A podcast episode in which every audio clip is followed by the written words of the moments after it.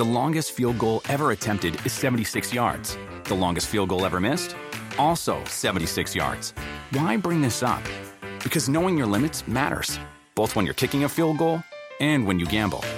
Betting more than you're comfortable with is like trying a 70 yard field goal. It probably won't go well.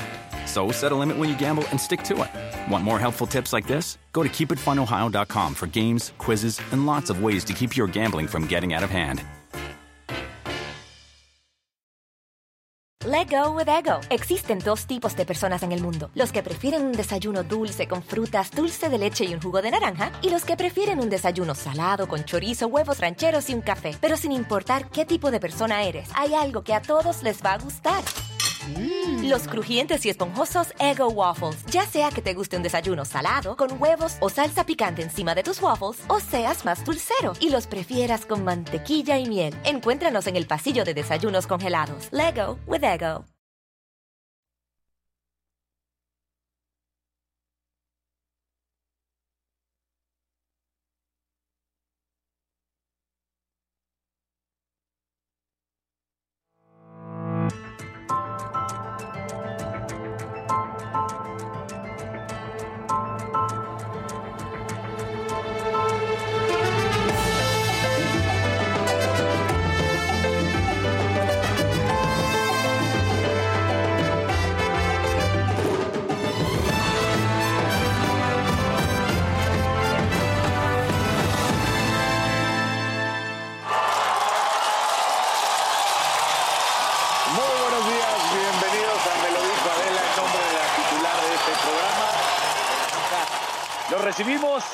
Estamos por supuesto hoy desde las instalaciones de la Federación Mexicana de Fútbol desde Toluca. ¿Y por qué estamos aquí? Porque nos invitaron a que conociéramos un poco de cómo va a estar el arbitraje en estos cambios. Recordarán que ayer les decíamos que va a haber una nueva generación, una nueva producción de talento y que la Federación Mexicana de Fútbol está tratando de cambiar y es por eso que nos invitaron a que conozcamos qué es lo que va a suceder. Estamos justo a unos minutos de arrancar con Armando Archundia y nos den ahora sí cuáles van a ser los pormenores del arbitraje mexicano, cómo va a cambiar el VAR, todo lo que se va a hacer para que la Liga Mexicana vuelva a ser de las mejores, sin duda alguna, y sobre todo viendo hacia el Mundial que vamos a tener, que estará compartido con Estados Unidos, con Canadá y México, no se les olvide, el Mundial de 2026. Así que un placer que estén ya con nosotros, aquí en Me lo dijo Adela. Como saben, soy Daniel López Casarín, en nombre de la titular de este espacio. Les damos la bienvenida. Maca Carriedo estará en unos momentos con nosotros. Fausto Ponce lo damos también un gran saludo para que ya esté aquí, pues platicando con nosotros.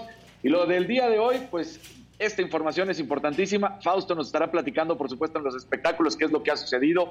También les vamos a traer de en directo desde acá, desde Toluca, lo que se dijo ayer en la conferencia de prensa que John de Luisa, el presidente de la Federación Mexicana de Fútbol, dijo los cambios que se van a hacer en el fútbol. Una entrevista de Lionel Messi que se va a conocer y que habla de lo que no le gustó del Mundial, de sus actitudes y de lo que pasó con la Argentina, eso accionar de sus compañeros que sin duda alguna fue muy lamentable y que ha sido criticado y recordado por otros futbolistas que no debieron haber tomado esa actitud, sin duda pues después de haber sido ya campeones del mundo. Todo esto lo estaremos platicando durante este espacio.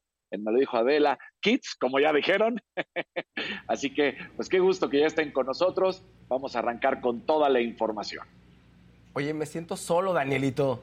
Estoy solo. ¿Por, ¿Por qué, qué, me dejaron Fausto? aquí? ¿Qué pasa? Bueno, Faust, pero es que, mira, te, voy a presumir, ahí están las canchas. Aquí es, eh, pues ahora sí, todo lo que está de la Federación Mexicana de Fútbol. Algunas son de pasto sintético, los otros es de pasto híbrido. Atrás de mí voy a, voy a hacer un paneo. Ya está aquí justamente el edificio central donde se trabaja y de hecho alcanzamos a ver a los árbitros, bueno, igual y no los alcanzamos a ver, pero ahí están los árbitros con los que vamos a tener un, una práctica y un ensayo en donde nos van a estar diciendo, veían que pues justamente con Adela hablábamos de lo que pasaba en el arbitraje mexicano y nos invitaron, nos invitaron para presenciar de manera aquí en este pues en estas instalaciones cómo se está trabajando. Pero Faust, este, pues no estés solito, ya te echaste, ya te echaste tu cafecito. Ya, aquí lo tengo, haciéndote honor, pero lo, lo, traje desde antes para no estar en el último minuto, porque no veía que llegaran. No veía que llegaran ni qué ves? onda. Son las ¿Eh? grandes sorpresas. Sí, sí, sí, muchas, muchas sorpresas. Oye, pero está increíble, estás en los mejores eventos siempre, fíjate. Bueno, pues eh, eso deja estar con Adela Micha, así de sencillo. Muy bien, muy bien, mi Dani. Para que no les digas nada del bar y para que no critiques, no para que hables con conocimiento de causa, por eso te llevaron ahí, fíjate. Exacto, exacto. Pues mira, ¿qué te parece si te platico lo que pasó con Lionel Messi? Lionel Messi da una entrevista. Eh, él siempre ha dado muy pocas entrevistas, pero Lionel Messi habla y dice que no le gustó su actitud, de el vete para allá, bobo, por ejemplo, del festejo de, de, Topollillo, porque así es como lo conocen en Argentina, cuando se pone las orejas, porque así le decían a Riquelme. Y Messi decía, yo no soy así, no me gusta esa manera de haber festejado, pero la verdad es que calentaron el partido previo a lo que iba a pasar. Eh, estamos hablando desde la final previa a la semifinal previo a la, final, el encuentro contra los holandeses. Y luego, por supuesto, lo que sucede también en la final, dice, es lamentable esta actitud, pero estaba el ambiente muy ríspido, estaba muy caliente, y entonces, pues, eh, no estoy tratando de justificar, simplemente estoy tratando de explicar, y a mí, Lionel Messi, no me gustó y no estoy de acuerdo con esta manera. Lo cual, pues, también te habla bien del mismo ser humano y no solamente del futbolista, ¿no? Claro, a mí, Lionel siempre se me hace una persona, pues, como muy decente, ¿no? Pero pues pasa, oye, estás en un partido de fútbol, los ánimos se calientan, si en el ambiente laboral, cuando hay tensiones, ¿no? Te transformas. Exactamente. Pues más en un partido. Pero está bien. Más en un partido. Sí, sí, sí. Ah, bueno, entonces, dime, dime, perdón. No, no, no, te escucho. Pues entonces es lo bueno, porque al final del día muestra ese lado es el lado humano que muy pocas veces alcanzamos a ver de, Lionel Messi, porque sabemos que él, pues prácticamente es el trabajo y de ahí se va con, su familia y está ahí guardado y no hace ninguna otra cosa más. ¿eh? Es una máquina, Daniel. Es este, una máquina. Messi es una, parece, ¿no? Sí. Puro trabajo. Pues bueno, ya ves que, ha sido duramente criticado y algunas veces se le han levantado falsos de que sufre de Asperger, eh, un tipo de autismo, el cual no es cierto, simplemente es una persona retraída, es una persona tímida, él mismo lo ha dicho, él le gusta ir a trabajar, que es el fútbol, disfruta mucho el fútbol, pero de ahí se va con su familia. Eso es lo que hace. Qué bonita niña, fíjate. Oye, te vas a arrancar, supongo tú, con tus temas, ¿no? Nos vamos a arrancar con deportes. Tú dime, ¿quieres que, a ver, andas de jefaus? Tú platícame, ya, ya sí. te estás regañando. Ah, ya me están cargando pila acá. Sí, pues arráncate de una vez con tus temas y vamos a, entremos a los deportes, ya que estás ahí. Pues mira, eh, ayer teníamos también bastantes temas y lo habíamos platicado, no está pasando por un buen momento el, deporte mexicano. Ahora vamos a hablar del equipo de Copa Davis, el equipo de tenis. Da un comunicado donde mencionan que no van a participar en el siguiente torneo de Copa Davis porque no ha habido una buena comunicación con la Federación de Tenis, que no se han tomado en cuenta a los propios tenistas mexicanos. Por ejemplo, estamos hablando de jugadores de gran nombre. Eh, bueno, pues Santiago González, ustedes lo conocen como este doblista, además dentro de los primeros 30 del mundo, que pues nunca se le ha invitado prácticamente. Entonces él dice, pues, ser de los mejores no sirve absolutamente de nada, no dan una razón del por qué te invitan y no te invitan al equipo de Copa Davis. Y bueno, pues las cosas han hecho que haya desacuerdos, que no se estén respetando las opiniones de los jugadores. Y además se suman otros siete, por ejemplo, que pues no van a estar en esta enfrentamiento contra China Taipei. Eh, está firmado este comunicado por Ernesto Escobedo, Lucas Gómez, Hans Hash, eh, Alejandro Hernández, Gerardo López, Miguel Reyes Varela, Manuel Sánchez y, como decíamos, Santiago González. El comunicado termina diciendo, nuestro único deseo es coadyuvar correctamente, trabajar en conjunto los jugadores, el cuerpo técnico, federativos y los organizadores de los eventos. El pasado 2 de marzo, en una junta de los jugadores confederativos, se entregó un documento con varios puntos para mejorar y al día de hoy, estamos hablando prácticamente un año después, pues no se ha respetado ninguno de los puntos mencionados. Y la serie que iba a realizarse en Metepec, justamente pues aquí, cerca de donde andamos, eh, era entre el 4 y 5 de febrero, así que pues no se va a realizar este torneo de Copa Davis donde iba a estar. Eh, en, más noticias, en el mismo deporte mundial, deportistas rusos van a poder participar en los Juegos Olímpicos. Sin embargo, eh, Ucrania se molestó, discrepa y dice la presencia del equipo de deportistas rusos, ya lo habíamos dicho, ¿no? Y en varias ocasiones habíamos platicado que no estaba tan padre, Faust, que a los atletas rusos que no comulgaban con las ideas de Putin, que no comulgaban con todo lo que estaba sucediendo, se les castigara. Y se les había dado la oportunidad en algunos torneos de tenis y en otros deportes, y en que si ellos querían participar, se les iba a dar la entrada, simplemente tenían que demostrar que no estaban de acuerdo a los ideales de Putin y que posiblemente no iban a poder competir bajo la bandera rusa o bielorrusa, en su caso, ¿no? Algunos aceptaron, De hecho, lo acabamos de ver en el tenis, justamente. Azarenka ganó y no traía la bandera bielorrusa. Entonces, eh, pues esto es una buena noticia porque hablamos del atleta, hablamos del deportista que no tiene nada que ver con lo político o que no se quería meter en el tema político, así de sencillo, y que no estaba de acuerdo con lo que estaba sucediendo con su presidente. Entonces, el Comité Olímpico Internacional indicó que bueno, respalda la participación de equipos neutrales de Rusia y su aliado Bielorrusia a la cita, por ejemplo, de París 2024. Así que, pues, esto es una buena noticia. Claro, a, Zelensky de Ucrania, al presidente no le gustó, dice que no se está tomando en cuenta al pueblo ucraniano y que están sufriendo. Y aquí ya yo no estoy de acuerdo, Faust, no sé cómo tú lo veas, pero me parece que tampoco puedes castigar a unos atletas que están en desacuerdo con lo que está sucediendo. Sí, no podemos topar el, dedo con un sol, el sol con un dedo, perdón, pero la realidad es que está haciendo algo bien el deporte y es decir, estas personas que no están de acuerdo, pues hay que darles, hay que permitirles participar. Pues finalmente el deporte y la esencia del deporte es algo más allá que trasciende la política, ¿no? Entonces está bien que lo hagan, por supuesto, y no debe ser fácil para ellos, Daniel, porque estás hablando de Rusia, que es un lugar donde pues, las políticas son duras para todo, para el deporte. O sea, enemistarte con el Estado, pues, ahí, pues implica que vas a perder muchos apoyos. Entonces, básicamente no es algo fácil lo que ellos están haciendo, se requiere de mucho valor y se lo aplaudo. Y también ahí creo que el, gobierno de Ucrania pues está siendo muy rudo con ellos. Se puede entender, pero creo que es injusto, ¿sabes? Creo que habría que aplaudirle a estos deportistas y que en general fuera eso, ¿no? El deporte tiene que trascender fronteras. Ese es el chiste, ese es el espíritu de los Juegos Olímpicos. Totalmente de acuerdo, pues al final del día así empiezan los Juegos Olímpicos, ya lo sabemos eh, en la antigua Grecia, donde pues justamente era traer eh, de hecho, la Olimpiada, que es el tiempo que se hace para los Juegos Olímpicos realmente, de eso se trataba, de unir a todos los pueblos, de competir y de demostrar las capacidades y enaltecer a la humanidad, en pocas palabras. Entonces, me parece que esta es una buena forma en lo que lo están haciendo.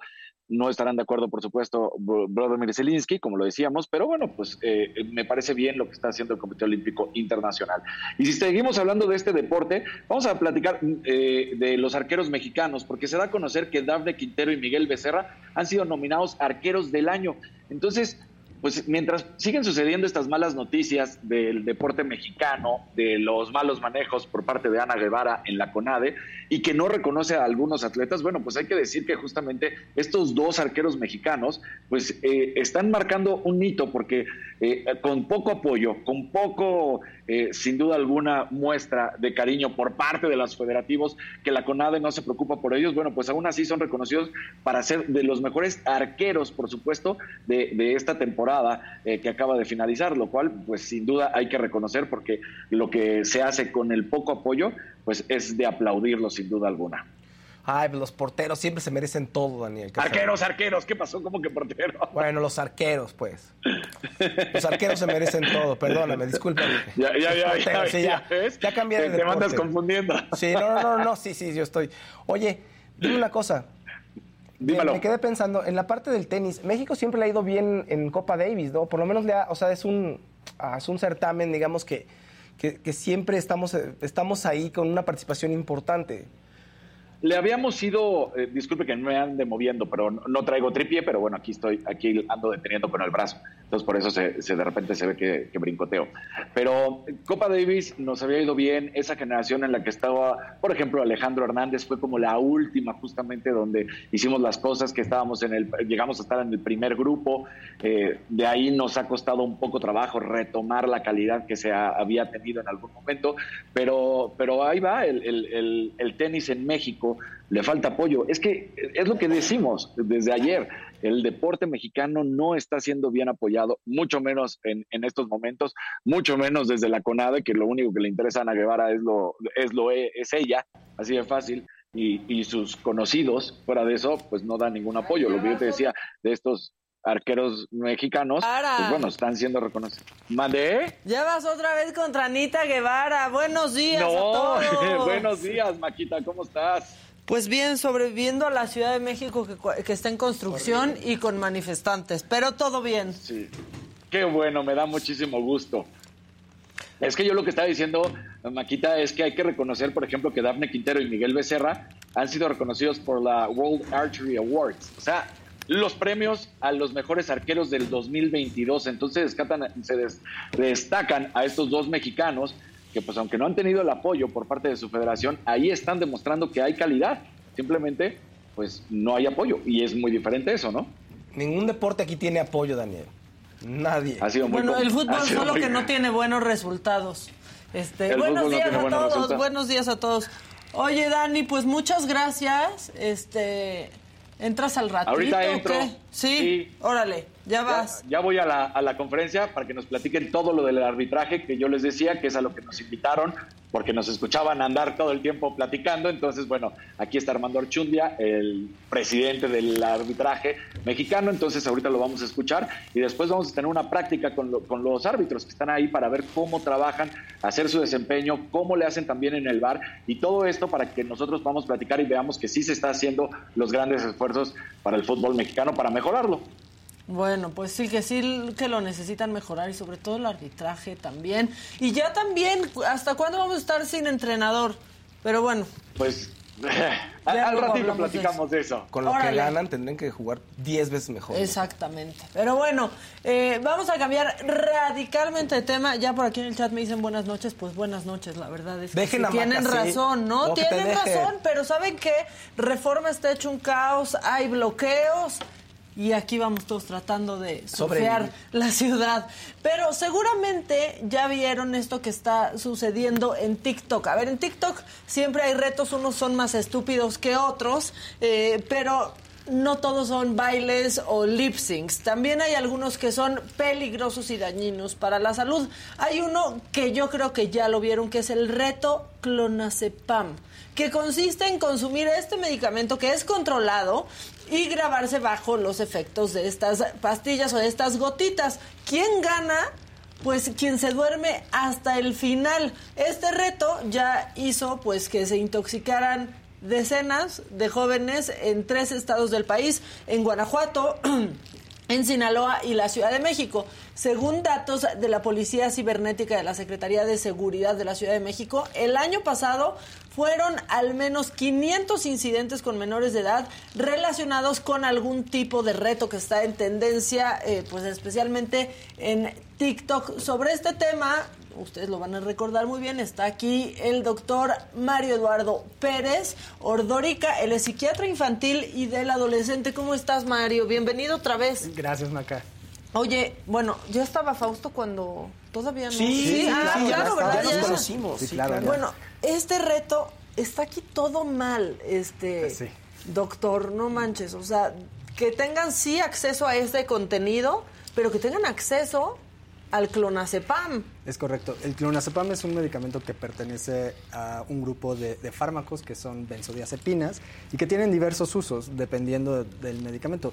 Eh, en general, el clonazepam lo utilizamos como un ansiolítico, o sea, como un medicamento para cortar la ansiedad, ¿sí? Para, o sea, cortar un ataque de ansiedad, no propiamente para tratar la ansiedad o como la cura de la ansiedad, sino para tratar los síntomas en agudo de la ansiedad. Eh, y por lo tanto es un medicamento que al tener ciertas características y tener ciertos efectos secundarios, pues es un medicamento controlado, no es eh, necesita una receta médica para adquirirlo. Híjole, qué fuerte, pero además que todos se enrolen y digan, sí, órale, va, o sea, ¿cómo? y que lo tengan así, a la, mano, ¿no? Porque yo, yo pensaba, no sé, hace rato que grababa para el podcast, decía, no solo en mi generación hubiéramos tenido acceso, ¿no?, a estas cosas, pero tener en mente el clonazepam y tenerlo cerca, la verdad, la verdad es que no. Por cierto, es con gotas y con pastillas. o sea, hay las dos presentaciones y con las dos cosas se está haciendo este, este reto. Lo cual es peligroso porque las, eh, el gramaje del medicamento es diferente. O sea, una gota no equivale a una pastilla. Entonces, aproximadamente 20 gotas equivalen a una pastilla de 2 miligramos. Entonces, e, es muy fácil que realmente los niños puedan no medir la cantidad de medicamentos.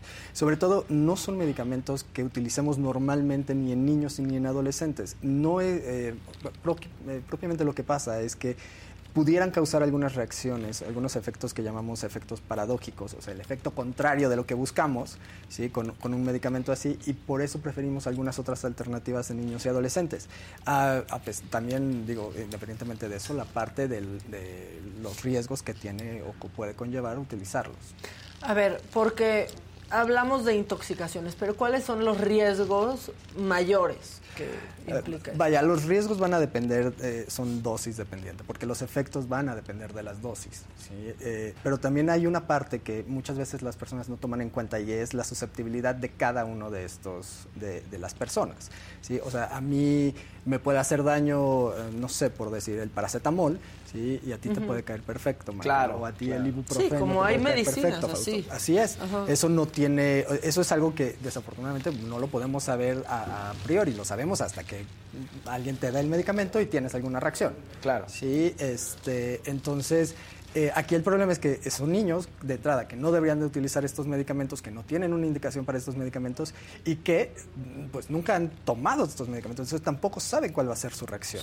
Ahora, no sé si ustedes piensan que hay un problema más grave, ¿no? O sea, primero, que los niños tengan acceso a esto es porque están ahí en su casa y estos adultos, la mayoría, pues no están tomándose esto porque se los haya recetado tampoco un especialista. O sea, porque especialmente con las gotitas, que es el ribo, ¿no? Es el mm. ribotril.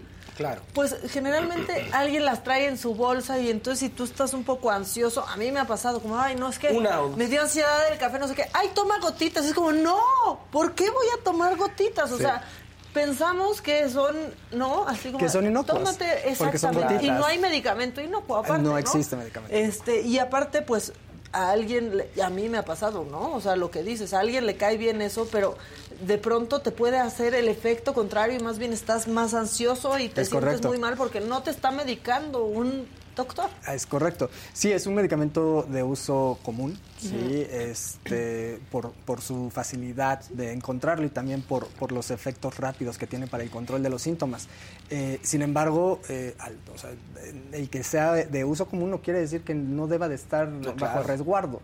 el, de, de, ahí que venga que es un medicamento controlado. ¿sí? O sea, no es algo que deberían de tener acceso fácilmente los niños. Oye, y por ejemplo, ocurre un evento desafortunado, por ejemplo, ¿no? Te pasas de gotitas en, este reto. ¿Qué, ¿Qué sigue? Pues obviamente hospital, lo que, o sea, un lavado. Va a depender del tiempo que pase de, la ingesta del medicamento, de la dosis de, la ingesta. Evidentemente puede ser difícil medirlo. A veces con los goteros no necesariamente, o sea, con muy poca fuerza pudieran eh, obtener más gotas. ¿sí? Sin embargo, sí tienen un cierto rango de seguridad en ese sentido de dosis. ¿sí? Pero estamos hablando de niños, ese es el problema, con un peso más pequeño. Ah, existen medicamentos que son, eh, digamos, eh, los eh, o sea que se usa para tratar las intoxicaciones con benzodiazepinas, ¿sí? entonces eh, sí existen estos medicamentos, no siempre están disponibles en todos los, tratamientos, pero bueno, ¿cuáles son los datos?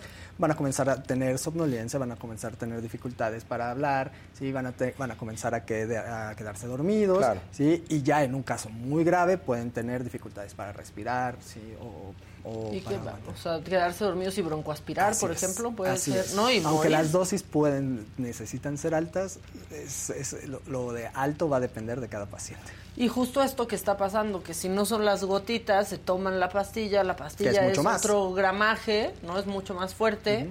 Y pues son niños de 11, 12 años también.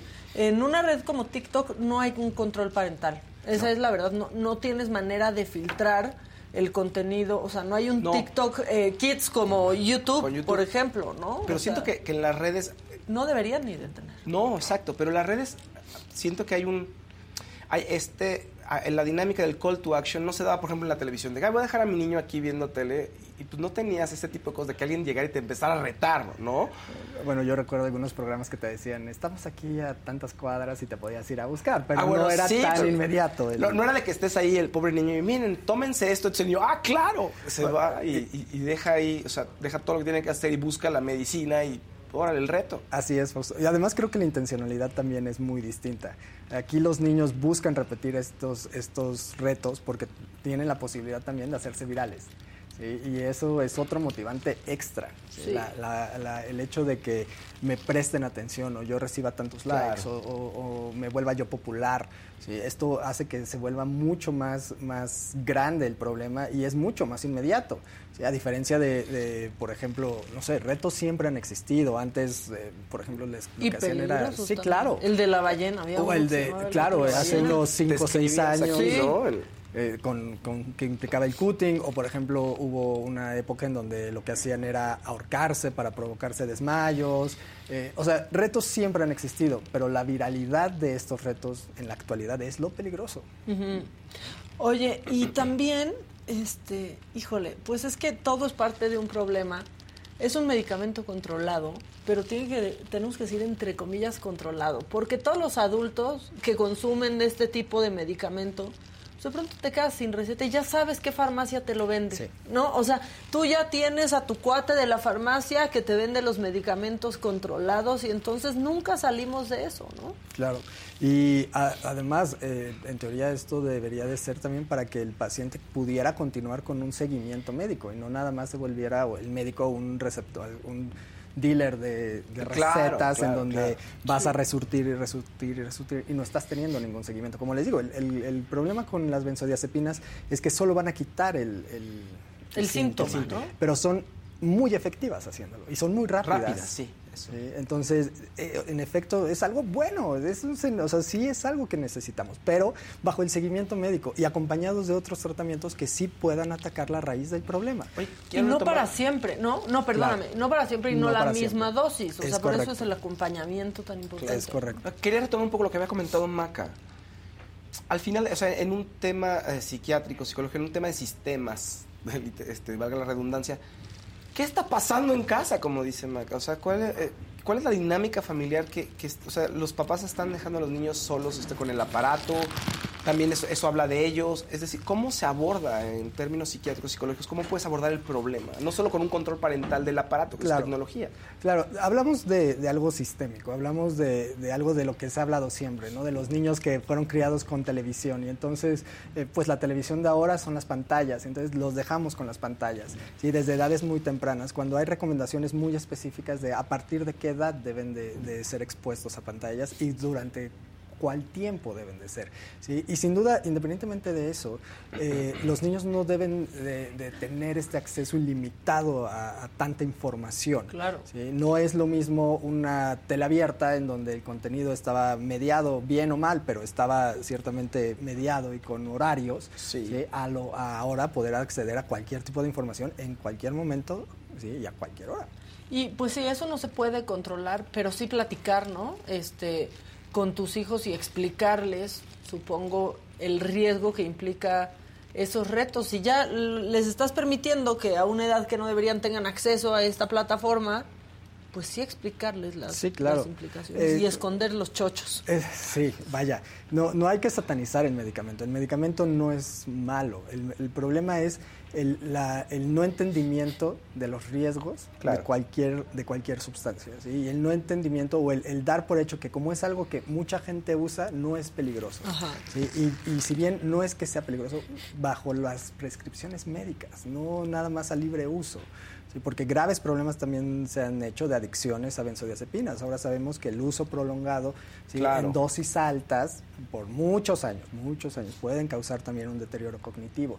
Entonces, no son sustancias inocuas. yo sí lo he visto con personas que de pronto se aventaban así como dicen, tengo un poquito de ansiedad y me eché una más de gotita porque ya no estoy... Y entonces genera resistencia y la persona se levanta y lo ves muy cansado y durmió bien. O sea, durmió sus 8 horas, 10 horas y, se empieza a ver. Pero sin calidad. Exacto, como si tuviera algún problema. Un letargo ahí que se queda. Sí. Y luego, pues también ya acaba todo como en historias de risas, ¿no? O sea, yo también he conocido muchos de. No, es que se le pasó el río y entonces estaba como zombie, parecía borrar. Y es como, güey. O me pues, tomé el alcohol y tomé también mi ribo y, me crucé. y me crucé. Y, sí, claro. Pues la verdad es que sí es un tema. Ha habido cada semana más, más, este, casos. más casos, más niños intoxicados. Si ustedes tienen hijos, pues hablen con ellos y explíquenles lo que les puede pasar y pues también tomen precauciones. O sea, sí guárdenlos en un en un lugar este alejado. Ahora, por ejemplo, el ribo se abre bien fácil, no, no es como que tiene, sí, no no tiene su pues, como el, de truco, como el Tylenol que no lo puedes abrir si no aprietas, si no le haces truco, ¿no? Exacto, es, es correcto. Eh, es muy curioso, el Tylenol, por ejemplo, comenzó a, a, tener más precauciones a raíz de un, de un asesino en serie que cambió pastillas de Tylenol. Ah, ¿En, serio? ¿Cómo está eso? En Chicago hace algunos años, una persona que no descubrieron quién era, cambió pastillas por pastillas de, arsénico.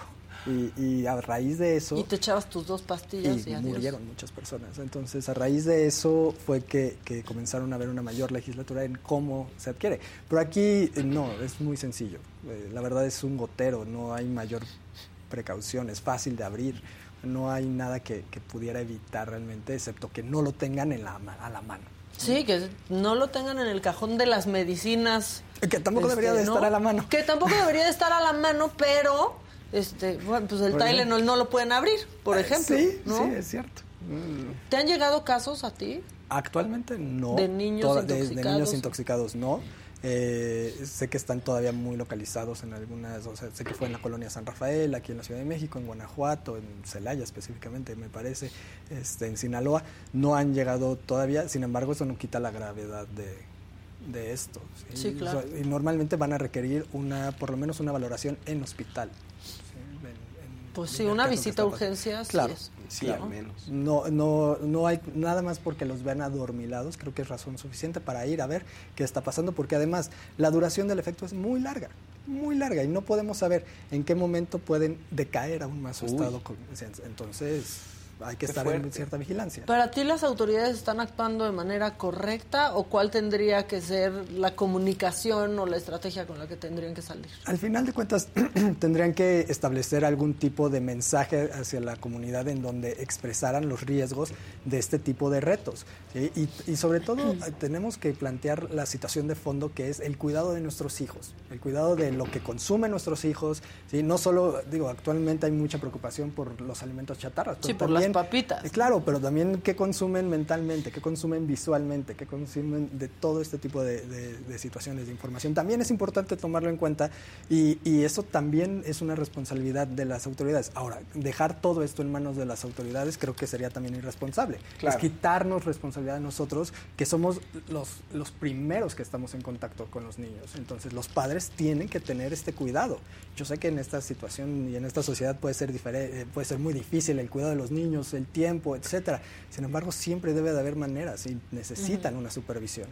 Y sí cuidar, ¿no? El consumo de, de, los papás y la normalización de esto, porque ya hasta de cariño le decimos el ribo, y entonces los niños están en pláticas donde dices, pásame el ribo, y necesito ribo. O sea, para ellos, pues es, para muchos niños es algo que ven que sus papás tienen completamente integrado ¿no? en la vida. Claro, y que es una línea muy delgada entre lo que, entre lo que queremos en la parte de, de la normalización en cuanto a la atención psiquiátrica y de la salud mental y la parte de la estigmatización. Claro. Sí, porque llegar a este grado en donde le quitamos el peso a, las enfermedades, pero también a los medicamentos, entonces también es un poco quitarle o, estigmatizarlo hacia el, ah, no es tan importante o no pasa nada. Claro, claro, claro. Me pasa una vez y ah, no importa, dos no pasa, más. No pasa nada.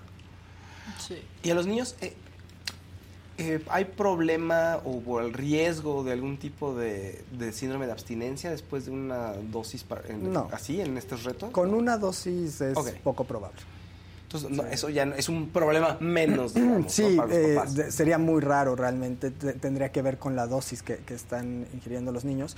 sin embargo, podría, o sea, realmente ya en un uso crónico, ¿sí? de más de, de tres semanas, eso sí, podríamos comenzar a ver datos de abstinencia en niños, lo cual también sería peligroso. Y es importante, si, si por alguna razón a alguno de estos niños le resulta agradable la sensación del ribotril y ya tuvieron acceso a él, ¿quién nos dice que no pueden obtenerlo y que no comienzan a utilizarlo de manera, o sea, en una automedicación propiamente, ya no en un reto? Claro, que usualmente, pues, o sea, que te sienta bien una droga es altamente probable, ¿no? Que lo repitas, sí. Pues sí. Si tienes usualmente, suele, usualmente suele sentirse bien, si no, la gente no las usaría. Porque, porque aparte, ni siquiera el ribotril, o sea, vamos, tú lo sabes, vamos, ¿qué, te digo a ti? Tú eres psiquiatra infantil. Hay medicamentos que son que pueden consumir niños, ¿no? Y el clonazepam no, está en, en, esa lista, ¿no? No, no, utilizamos otro tipo de medicamentos para tratar pues, la ansiedad. La verdad es que sí está bastante alarmante el, el, tema. Todos los retos que han salido, ¿no? Este, pues sí hay unos muy idiotas e inofensivos, pero hay otros que pues han acabado con niños muertos, ¿no? Es correcto. Este, y pues hay que, hay que detenerlo, hay que hablar de, de, este tema. Si se quieren poner en contacto contigo, Mario, ¿cómo le hace? Eh, bueno, pueden marcar a, mi consultorio, sí, este, eh, les puedo dejar los números para que sí, por contacto. favor. Sí. Por favor, sí. Me gustó tu case, está padrísimo el case de tu celular. Eh, sería el 5579 60 99 80 pues ahí está. Pónganse en contacto con Mario, el psiquiatra infantil y del adolescente. Y de verdad, si tienen estos medicamentos en sus casas, pues guárdenlos donde, donde sus hijos no tengan acceso. Lo más alto del closet, ¿no? O sea, miren, tal vez puede, Sonar, puede sonar un poco exagerado, pero si tuvieran un arma tampoco se la dejarían ahí. Exacto. Al, claro. Y es también así de peligroso. Y el cloro tampoco se lo deben de dejar al alcance de las manos. y algo tienen que hacer con esas tapas, ¿eh? porque ni el cloro se abre ya así de fácil. ni el cloro es tan fácil de abrir. o sea, la, la, verdad, todo está ya... Este, sí. Protegido pues, para protegido contra niños, contra, ¿no? Sí, claro, claro, claro, para que no sea tan sencillo. Sí, las medicinas para niños están no las pueden abrir los no niños. Las pueden abrir los niños. Son para uso de los niños, pero no es para que exacto. ellos usen. Algo se tendría que hacer con eso, ¿no? Sí. nomás las así y ya estás. Eh, es correcto. Que creo que al final de cuentas lo más sencillo y lo más inmediato es nosotros vigilemos a nuestros hijos y vigilemos estos medicamentos, ¿sí? No satanicemos, hablemos con ellos de estos temas, ¿sí? Y que entiendan el por qué es peligroso seguir tendencias de repente, sin tener ningún tipo de contexto. Y también pensar, ¿no? Que no para que el niño este pues esté entretenido en la sobremesa del restaurante, suéltenle el celular, y vean que consume. Hay plataformas que son específicamente para su edad y que las puede usar, pero pues el TikTok este, pues creo que no podrían ni tener cuenta. Mm, no, menor de, 11, no. o sea, ni de 12. O y hay que tomar en cuenta el estímulo que te produce una, una red social que te está dando videos tan cortos, tan rápidos, constantemente, exactamente adictivo. Sí. o sea, es, un, es algo que la tele no te puede dar, que un video de YouTube no te puede dar. No pueden competir contra eso. Es el estímulo constante, inmediato, la gratificación inmediata, uno tras otro, tras otro. No te da tiempo a acostumbrarte a nada porque ya estás cambiando. Sí. Y yo sí diría que es una llamada de atención para todos. Médicos que tienen otra especialidad, pero como su paciente es de confianza, claro, o sea, oye, ya se me acabó el ribo, me das una receta, te lo dan. Farmacias que te lo venden sin receta porque también ya es tu... tu que cada vez este, es más difícil, tengo que decir Pues cada vez es más difícil, pero todo mundo tiene ahí su farmacia de confianza, esa es la neta. O el psiquiatra de, oye, necesito, sí, sí, sí, ya, le dan su ribo. Te, te voy a dar para cuatro de una vez, ¿no? o sea, y pues los adultos que andamos ahí recomendándolo sin ton ni son. Muchísimas gracias, Mario, Muchas por gracias, visitarnos. Mario, gracias. Oigan, hoy es miércoles, hoy hay Saga Food. Vean esto y nosotros seguimos con más. Y no se preocupen, ahorita me voy a quitar la chamarra que ya me dijeron que truena, que se escucha. Es que la mandaron a la tintorería y la piel regresó como que rechina. Lo siento mucho, perdónenme por estarles fallando de esta manera. ¿Vamos con Saga Food? Vamos con Saga Food. Él también fue un gran amigo de, no, Pelé. claro, fuimos hermanos con, con, él. Yo creo que le gustaba como jugaba yo, que me quiso llevar al Santos. ¿Cómo era como persona Pelé? Porque oímos el tema de Juan, pero mil, tú, tú mil puntos, no, mil, mil. O sea, no existe ni va a existir como jugador alguien como Pelé. Te haces un gran yo llegué amigo acá, de, de, José Antonio Roca. Sí. ¿Quién es para ti tu padre de uh, Lo máximo. José Antonio. El mejor ser humano el mejor técnico que yo tuve en mi vida, don José Antonio Roca. me cagaron muchas veces ahí en esa oficina. Entonces cuando te llamabas, te decían, te Oigan, ¿qué pasó? Se quedó otra vez yo aquí leyendo que ya, miren, ya nos rechinamos, ya me, ya me quité la, chamarra. Este, que no se puede generalizar, dice aquí, este, un güey que odia el programa, pero que lo ve. Sí, Este, sí, no, no se puede generalizar, pero no podemos tampoco ser tan hipócritas. ni hacernos los que no pedimos recetas a un doctor que no tiene que ver con la especialidad, ¿no? Es la verdad. Y, perdón, ¿no tienen una farmacia donde les dan las cosas sin receta? ¿En serio, no? Eh, sí, yo lo dudaría, ¿eh? Siempre pasa, siempre pasa. Y si bien no es un fenómeno, porque aquí están poniendo en el chat, dice el doctor que no ha recibido niños. Yo sé, pero si es alarmante. O sea, la cantidad de, casos es lo suficientemente importante como para darle atención. ¿Estás de acuerdo? O sea. Y también dicen que, dijo que no pasa de una intoxicación, ¿no? Hablamos hasta de broncoaspiración y muerte. Entonces ya también, este, pues pónganos más atención. Oigan, a ver, hemos estado hablando del tema de esta senadora, de Claudia Valderas de Morena, este, que ya fue denunciada, ¿no? Por no pagar la renta de la casa en la que vive en la colonia del Valle desde el 2021, desde octubre del 2021. Aparte, pues salió con un comunicado plagado de faltas de ortografía en donde se niega a desocupar y entregar la casa y dice pues que, que, aparte la casa es insegura porque tiene muros de tabla roca, cosa que tienen absolutamente todas las casas este, que existen en, pues, en todos lados, ¿no? Este, la verdad. Pero bueno, la senadora se enojó.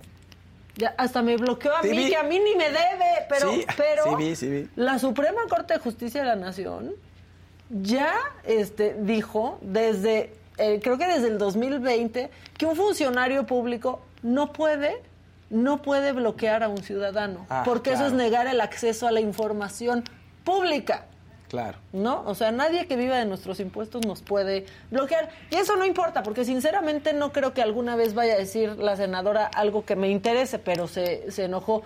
Ya el coordinador de los senadores de Morena, Ricardo Monreal, habló y dijo que tiene que platicar con ella porque no se puede conducir así. Este, y dijo, pues básicamente dijo que necesita guía, ¿no? Yo, yo pensaría que ya cuando alguien llega al Senado, bueno, yo quisiera pensar, pues es una persona íntegra o así tendría que, que ser, ¿no? Sí, debería. Este, y que digan, pues es una muchachita que necesita guía. Pues no necesitamos muchachitas que necesiten guía en el Senado. pues no, tiene que ser responsable, si más es un movimiento transformador, ¿no? Pues sí. ¿qué onda con las prácticas si no son como los de antes, si no pasan por encima de nadie, o sea... Es momento de definiciones, Y sale, es momento de definiciones, diría Claudia Sheinbaum, y sale, sale con que aparte la tiene hipotecada. Además, ¿Y que, quién no tiene su casa por medio de un este préstamo del banco, por quién no la tiene hipotecada y eso que tiene, eso no impide que la vendas porque al momento de venderla tienes que liquidarla porque si no tus escrituras, senadora, no se liberan. Y no es argumento para no pagar. Y no es un argumento, nada es un argumento para no pagar. Entonces, pues nosotros, que somos muy curiosos, vamos a platicar con la propietaria de esta casa, eh, que es Nora Ochoa. ¿Ya la tenemos? Y la tenemos en la línea, vía Zoom, perdón, porque ayer me puse en contacto con ella. Nora, ¿cómo estás? Buen día. Hola Maca, bien, buenos días. ¿Vas a ver? Muchas gracias. Ya hicieron que me, ya hiciste que me bloquearan. perdón, perdón, no era mi intención. Oye, pues yo te escuché. Te escuché, Nora, platicando con, con Ciro y haciendo un poco una recapitulación de cómo ha sido este, tu historia con esta senadora y quisiera que la compartas pues con todos los que nos están viendo en este momento. Claro. Pues mira, em, le renté la casa en octubre del 2021 y eh, ella llegó a través de una inmobiliaria, ¿no? No, nunca, eh, yo no la conocí personalmente, todo el trato fue a través de la inmobiliaria y a través de su secretario particular. Y eh, yo esperaba conocerla el día de la entrega de las llaves, no se presentó, ella estaba, acababa de dar a luz y bueno, eh, sin embargo, en esa, en esa sesión o en esa, en esa reunión empezaba a decir que la senadora y la senadora y la senadora, lo cual me parecía pues extraño y ya después googleé quién era y me enteré quién era, ¿no? Eh, me, me, preocupé porque había visto pues algunos escándalos, pero bueno, pues, pues dije que ahora sí que en nombre sea de Dios que todo salga bien. Y bueno, en agosto eh, me llama la gerente de la póliza para decirme que hay que demandarla porque hacía tres meses o cuatro meses que no pagaba la renta porque desde abril empezó a tener retrasos. Eh, abril lo pagó en mayo, mayo lo pagó a final de mayo y así. Entonces, pues eso hizo que, que pues yo me pusiera en alerta y le dijera que pues por favor desocupara la casa, eh, que ya no le iba a renovar el contrato y eh, pues que se acababa la, la, relación contractual. El contrato estaba válido en ese momento, hoy ya está válido, pero había una cláusula que después de tres meses de, falta de pago, pues se podía hacer una, eh, una restricción del contrato y además se iba a imponer una pena convencional y además tenía que pagar los intereses de las rentas que no había pagado. Eh, em, no a mí, sino a la, a, la, gente de la póliza, porque la póliza consiste en que a mí me pagaban independientemente de que si ella pagaba o no. Entonces, por, ellos, eh, por eso ellos se ponen en contacto conmigo para pedir que se, que se demande.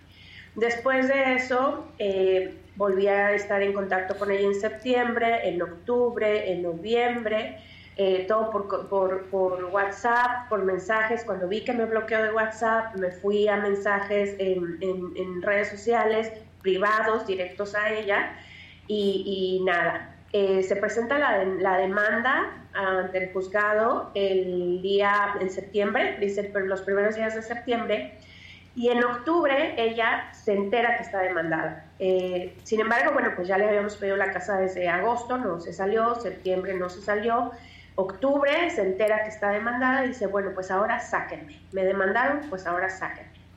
Y deja de pagar renta por completo, porque en agosto, que, empezamos con este tema de la demanda y hacer presión, ella se pone al corriente con los meses de eh, mayo, junio, julio y agosto, o junio, julio y deja de ver, se queda de ver septiembre. Entonces, eh, hasta la semana pasada debía septiembre, octubre, noviembre, diciembre, enero. Em, entonces, eh, pues yo intenté contactarla por correo electrónico, por WhatsApp, por eh, mensajes privados vía Facebook, este, Instagram, Twitter, y nunca me contestó. ¿no? Entonces, en esas comunicaciones por correo yo le comentaba que tenía un deadline para eh, eh, presentarse, para pagar y salirse.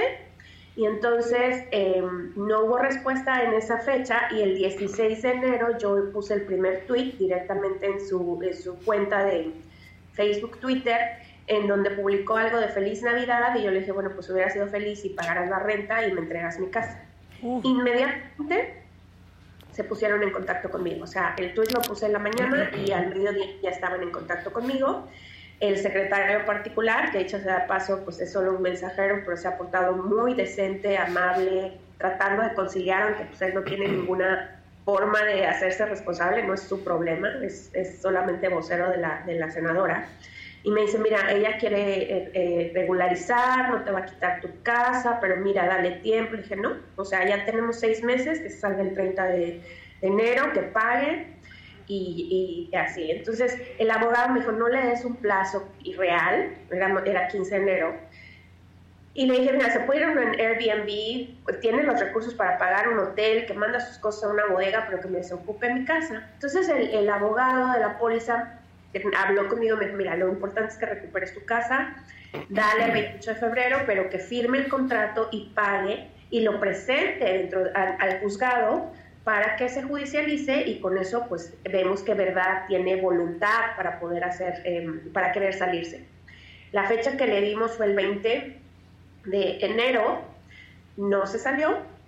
Después el 23 eh, llegó con una contrapropuesta en que le condonáramos un mes de renta, se quedara con el mes de depósito, lo cual yo estaba preocupada porque pues eh, los vecinos de la calle se habían quejado mucho, eh, los vecinos de atrás, que porque lanzaba cohetes, que porque em, fumaba, que porque olía marihuana, o sea, muchas cosas, ¿no? Y, había muchos ruidos. ¿Que olía marihuana también?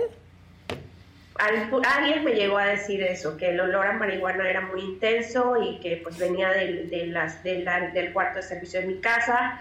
Yo no vivía ahí, no sabía, pero eran muchas quejas las que yo recibía de muchos vecinos. O sea, no, no era el vecino de al lado o del otro lado, no, eran los de atrás, eran los de enfrente, eran los de la calle de nos bloquean las entradas, la gente es muy prepotente, este, salió alguien a, pasear al perro y, se puso muy mal porque su perro estaba suelto. O sea, era mucho conflicto que me bombardeaban y me bombardeaban los vecinos.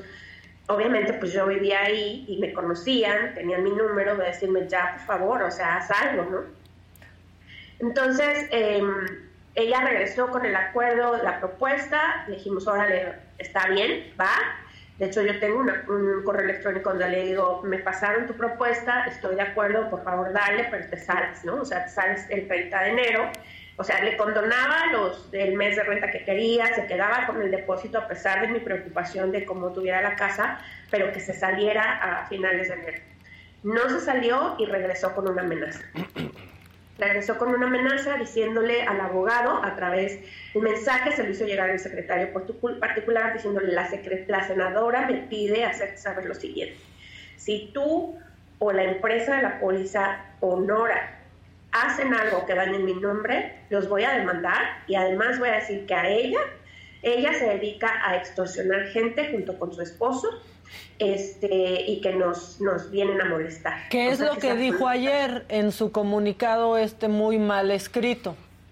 Cumplió, cumplió con lo que nos pasó, o sea, nos lo dijo y lo tenemos por, por el WhatsApp, nos lo dijo desde, desde el 23, 24 de, de enero eh, y entonces ahí fue donde dije, pues no va a haber poder humano que sea negociar razonablemente con ella. Además, pues de yo haber visto los escándalos de los golpes en el Senado, con los oficiales que la detuvieron, con todo eso, dije, pues es, una gente decente que podamos hablar civilizadamente, ¿no? Entonces ah, dije, bueno, es que pues, para dar un poco de contexto, perdóname Nora que te, que te interrumpa, porque muchas personas la, conocen, o sea, no por su trabajo, la verdad, en el, en el Senado, primero por las marcas que usa, ¿no? Porque le gusta que diga por todos lados qué marca es, pero hubo un escándalo que tú me estás recordando en este momento que se acuerdan, aquí lo pasé yo en lo, en lo macabrón, con dos mujeres dentro del Senado. Es este al que te refieres, ¿no? Que no sabían quiénes eran. Una de ellas era ella. Una de ellas era ella, que eh, creo que era su prima y trabajaba como, como asistente, no sé, y bueno, la patea y se arrebatan una bolsa. El otro es que eh, iba con su chofer, asesor, no sé qué sea, pero iba con él y los detuvieron y ella pues quiso dar charolazo de ser senadora y le encontraron algo a él y bueno, muchos escándalos de ese tipo. Entonces, bueno, pues a, raíz de todo, de todo eso, yo dije, pues no va a haber manera de, que podamos negociar. Y entonces empecé a buscar a Ricardo Monreal. Empecé a buscar a Ricardo Monreal, empecé a buscar a, a, este Mario Delgado, a Citlali Hernández, a la bancada de senadores, pues para pedir su intercesión, para ver si se podía hacer algo con ellos, eh, pues de que le hicieran entrar en razón que no la asiste la ley no la asiste la razón y que está cometiendo un atropello y un abuso, ¿no? Entonces, este, fue cuando empiezo a contactar a los diferentes medios de comunicación para dar a conocer mi caso, porque además era la misma semana que sale el tema de Alejandra Ábalos, que también con su inmueble en la colonia Roma, con el Parque Morena.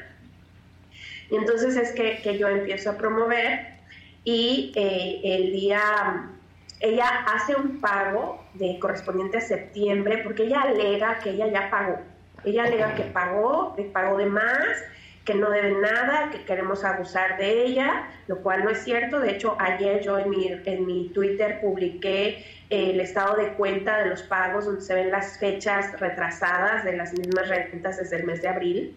Em, eh, em, y, no, o sea, no hay ningún pago adicional, ¿no? No hay nada extra que ella haya, haya hecho más allá de lo que ya se tiene registrado. Y bueno, pues yo he tratado de localizarla y, no, hay, no, hay, no hay respuesta. Yo misma, yo vivo, fuera de México, pero he estado yendo los fines de semana para atender esto, ver al abogado, ver qué se puede hacer.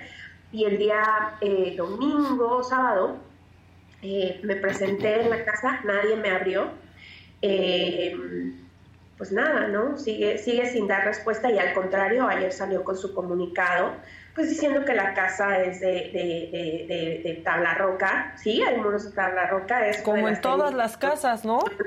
Un tema de es, es una técnica de construcción. La casa está eh, como remodelada al 100%. Es una casa, obviamente, de la colonia del Valle, pues eh, de hace muchos años, vieja, por así decirlo, pero yo la remodelé desde cero todo, todo se volvió a hacer, pisos, closets, cocina, todo está, está, está eh, remodelado. Este, y pues nada, ¿no? dice que yo me dedico a, a estafar gente y que iba gente armada a cobrarme. Yo soy una persona de trabajo, de, de a pie, llevo 20 años trabajando. ¿Tú qué haces, eh, Nora? Yo me dedico al comercio internacional, al comercio exterior y me encargo, estoy en una empresa eh, multinacional y me encargo de toda la importación y temas regulatorios para Norteamérica, Estados Unidos y Canadá. Ok. Pues la verdad es que, a ver, dices que contactaste a Mario Delgado, a Citlali Hernández, a Ricardo Monreal. Ricardo Monreal sí te contestó, pero eh, los otros dos, ¿tuviste alguna respuesta o nada? Nada, entiendo que Ricardo Monreal ayer en una conferencia de prensa le hicieron una pregunta sobre esto y él dijo que iba a hablar. Eh, yo estuve llamando a su oficina desde mediados de enero, me decían sí, ya le tomamos el, el mensaje en la oficina de Citlali no me, no me tomaron el mensaje, me dijeron, pues, comuníquese. En, en, la oficina de Claudia, pues he hablado con los diferentes este, asesores que, creo que tiene, con el mismo secretario particular, eh, con Citlali también correo electrónico, con Mario también a través de, de, redes sociales, de mensajes directamente. Sin respuesta. Ninguna respuesta. El único que se pronunció a raíz de la pregunta del reportero, de la reportera ayer, fue eh, Ricardo Monreal es que vi en Twitter que, que, pedías a algunos reporteros de la mañanera que, que le preguntaran al, al, presidente, ¿no? En una de esas, eh, un día le preguntan y yo creo que esta senadora pues no pensó que su deuda pudiera llegar a, a, la, a la mañanera, ¿no? Y solo así pudiera llegar ella a la mañanera aparte. Pues mira, el tema es que, o sea, no es tan, digo, para mí es mi inmueble construido con el trabajo de mi esposo y mío durante años, o sea, una hipoteca, si, fuéramos millonarios y tuviéramos, pues nos dedicáramos a extorsionar gente, pues creo que ya lo hubiéramos pagado de cash. No, estaría hipotecada, ¿no? Y no estaría hipotecada. Entonces, eh, eh, somos gente de trabajo, de a pie. Eh, em, y el tema aquí es que es un abuso de poder. O sea, no solamente sí, es mi propiedad, es todo mi patrimonio, pero este es un tema de, abuso de poder y cómo esta gente cree que está por encima de la ley y que puede pasar y, o sea, atropellarte y llevarte por encima sin ninguna consecuencia. Eh, y creo que también nos invita a la reflexión de quién estamos eligiendo, cómo llegan, y que son, es la misma gente que se supone que debe hacer las leyes y observarlas, dar el ejemplo, eh, cosa que no está sucediendo y, pues un llamado para que hagamos conciencia de que esto nos puede pasar a cualquiera. Le pasó a Alejandra Ábalos, me está pasando a mí, me he enterado de algún par de casos más eh, eh, de misma gente del gobierno. Entonces hay que tener mucho cuidado, pero sobre todo reflexionar sobre a quién estamos eligiendo para que nos representen. Sí, y no pueden pasar por encima de no de cualquier persona simplemente por el lugar que, que ocupan en la, en la sociedad. También esto es que se la pone más difícil cada vez a las personas que, que, que sí quieren rentar una casa y que son personas decentes que piensan cumplir, porque cada vez son más trabas. O sea, rentar una casa de verdad es complicado en nuestro país. Es dejar dos meses de depósito, a veces uno, dos, a veces te piden, es conseguir una fianza, este, no es tener un aval. Son muchas cosas, es muy difícil, pero aún así con todo este proceso hay gente como esta senadora que busca la manera pues de vivir gratis, ¿no? De, de, no pagar el techo en el que en el que están viviendo. ¿Cuánto te debe al día de hoy exactamente esta senadora Valderas? Mira, pues en estricto sentido y apegados al contrato, hoy tendría que pagar el mes de febrero y entonces subimos a 175 mil pesos, más todos los intereses de la renta que no pagó, o sea, que no ha pagado. ¿Qué sería un total? Noviembre, 175 mil, ¿no? Al día de hoy, o sea, pero eso solo de renta, más, o sea, solo de los intereses. Solo renta, 175 mil pesos, que son 35 mil pesos mensuales. Ayer hubiera dicho 140, pero ya hoy es primero de febrero y hoy tendría que pagar. ¿Y con los intereses, Nora? ¿Cuánto es el total? Estamos hablando de, de, un, un poco más de 200 mil pesos. Ok. Que, este, pues, con el puro aguinaldo te podría liquidar. ¿No? Este... Con el puro aguinaldo, con el puro suéter de Valenciaga, con el reloj Gucci y los sneakers Gucci, con el, vestido Balmain. Exacto, con, con, todo lo que trae puesto, ¿no? Este, ya, ya hubiera podido pagar con los meses, en los meses que, que está en todo su derecho de vestirse como, como quiera. Yo no, no juzgo que use Pues sí, si gana una la nota, gana una la nota al mes, gana más de 120 mil pesos al mes, seguro le alcanza, pero también le alcanza para pagar el lugar en el, en el que vive, ¿no? Y no pasar por encima, este, pues de ti, de tu familia. Eh, ¿Cómo está tu familia? ¿Están intranquilos con esto? ¿Ha habido amenazas? Mira, ah, precisamente anoche mi mamá tuvo un ataque de pánico, se le subió la presión, eh, mi hermano está bastante preocupado, mi, familia entera, mis, hermanos están eh, preocupados, consternados eh, en decir, ya no vengas, no, no, ya no hables, ya no digas nada, pues yo, yo soy una fiel, yo me dedico al cumplimiento. y es tu patrimonio, ¿no? Es el patrimonio de, tu, de tu familia también. Y o sea, no puede ser que te cruces de brazos y que no hables y que no hagas nada y que el trabajo de 20 años se lo quede a alguien nada más así. Y bueno, pues sí, están preocupados, estamos tomando precauciones debidas para, para que estén a salvo, para que se cuiden, que estén al pendiente, pero no, no, no, y la ansiedad, ¿no? Tengo dos niños pequeños de 6 y 8 años y, y, están asustadísimos, ¿no? O sea, de mami, ¿qué te va a pasar? Mami, ¿dónde estás? Repórtate. Yo estoy eh, de trabajo y quieren que les llame cuando, eh, cuando despierto, cuando estoy de viaje de trabajo y cuando estoy en la mañana y cuando llego y dónde estás. Porque hay una, están, están bastante asustados, eh, pues por lo que, lo que, lo que oyen, lo que han visto y, pues bueno, desafortunadamente, em, gracias a, Dios estoy fuera de México eh, eh, y estoy, me siento a salvo, pero cuando voy pues estoy tratando de, resolver el tema y pues es algo difícil, ¿no? Si hay angustia, hay, hay preocupación, hay miedo, pero no nos podemos callar, o sea, eso no va a hacer que yo renuncie a mi patrimonio y mi trabajo de 20, de más de 20 años, ¿no? Pues sí, aunque fuera de un año, ¿no? De seis meses, es el resultado de tu trabajo y, este y es tuyo, es tu propiedad.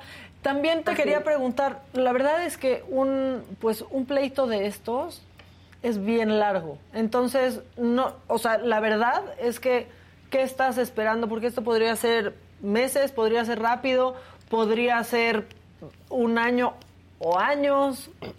¿Qué piensas? Mira, ya vamos, eh, ya son seis meses que, empezamos con todo esto, ¿no? De no pagar, de no responder, de, pues, esas amenazas, de prepotencias, de, ese tipo de contestaciones.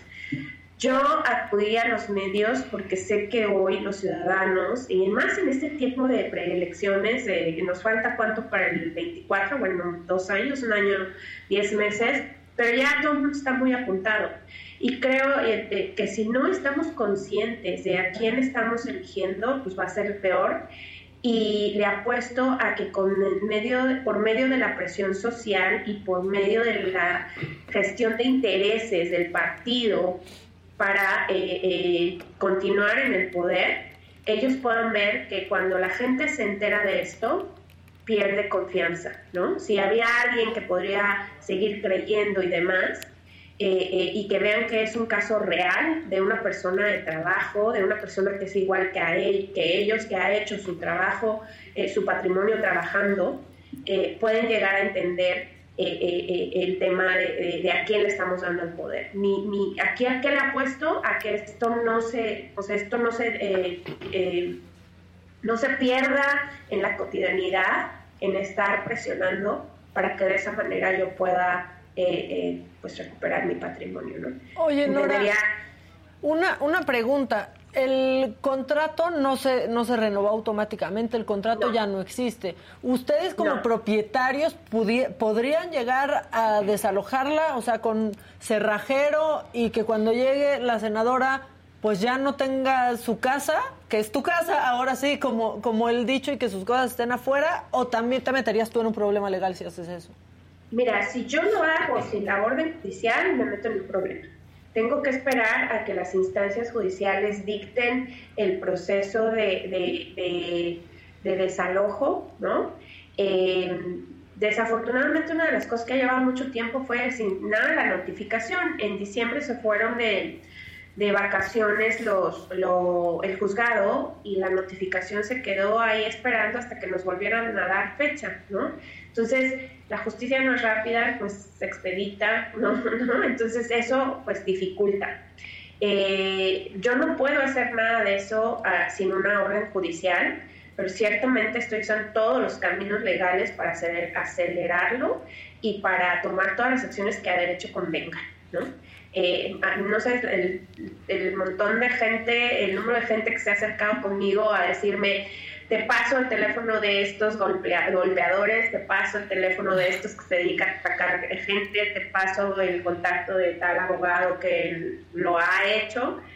Eh, digo, los tomo en cuenta, pero eh, pues tiene que ser todo derecho y sí se puede llegar a tardar y por eso la presión mediática, la presión en redes sociales, la presión social es lo que a lo que le estoy apostando, ¿no? Y, llegar a la mañanera, exponerle al presidente de, no solamente fue Alejandra Ábalos, que ella por su trabajo tiene todos los micrófonos y todas las cámaras eh, que la pueden apoyar, sino también somos otros ciudadanos de a pie, el pueblo, ¿no? El pueblo bueno que trabaja, este, está siendo abusado por los miembros de su partido. También a eso le apuesto y por eso buscaba yo a alguien, de la alguien que vaya a la mañanera, estoy investigando cómo poder entrar y bueno, hay que acreditarse como periodista y cuánto tiempo lleva. Contacté a Jesús Ramírez. ¿Tuviste respuesta? No, nada, ninguna. ¿Cómo? Pero si les encanta responder todo. A Liz Vilchis, ¿intentaste con Liz Vilchis? También, también con Tampoco. Liz Vilchis para que pudiera decir quién es quién en la Pero si ellos están tan pendientes de lo que se dice en redes sociales, ¿cómo no te han leído? ¿Tú puedes creer que no te han leído? Pues mira, ya los contacté ayer, los contacté hoy, andaba yo buscando algún periodista que me hiciera el favor de, por favor, preguntarle al presidente qué opinaba del caso, otro caso del partido Morena de invasión ilegal de la propiedad, porque ella ya está ilegalmente en mi propiedad. Eh, y bueno, pues no, no, no, ha no ha habido respuesta. Pues mira, este, la verdad es que yo te diría que qué bueno que estamos haciendo esta presión social pero sí ha habido presión social con una ministra que no ha, este, no ha aclarado si plagió o no plagió la tesis o cómo fue en realidad todo y llevamos enfrascados en el Día de la Marmota con ese tema mucho tiempo. Espero que esto funcione. Qué bueno que Ricardo Monreal se manifestó y habló de esto y dijo que va a hablar con, pues, con la senadora, que es una vergüenza que haya logrado llegar ahí este, porque no hemos sabido de ella más que estos escándalos baratos y nefastos. Pero no sueltes a Ricardo Monreal. Mira, este, es, es quien te contestó, es quien puede hablar con esta senadora. Y bueno, pues la información ya está dada. Este, la gente ya lo sabe, está por todos lados y ojalá Nora que pronto puedas recuperar tu casa. Aquí tienes el espacio abierto siempre y le daremos seguro, eh, le daremos seguimiento. Muchísimas gracias. De verdad que sin este cuarto poder, que es lo que nos queda en México, eh, no podemos lograr nada, ¿no? Y, es súper triste que, que, estemos viendo esta falta de Estado, de, de, garantías del Estado de Derecho, que no se respeta ya nada, ¿no? Y es, es, es muy triste y lo único que nos queda es reflexionar el voto, lo único que nos queda es apoyarnos como sociedad, salir, hablar, no callarnos y, y pelear por, por nuestro país, porque no, no, el recuperarnos de estos años va a ser complicado. Pues sí, eh, y no se trata, yo, yo sí te diría que no se trata de politizarlo. Estás teniendo problema con, con una senadora, pero esperemos que haya respuesta, ¿no? Y que sí demuestren que no son iguales, como, como lo han dicho.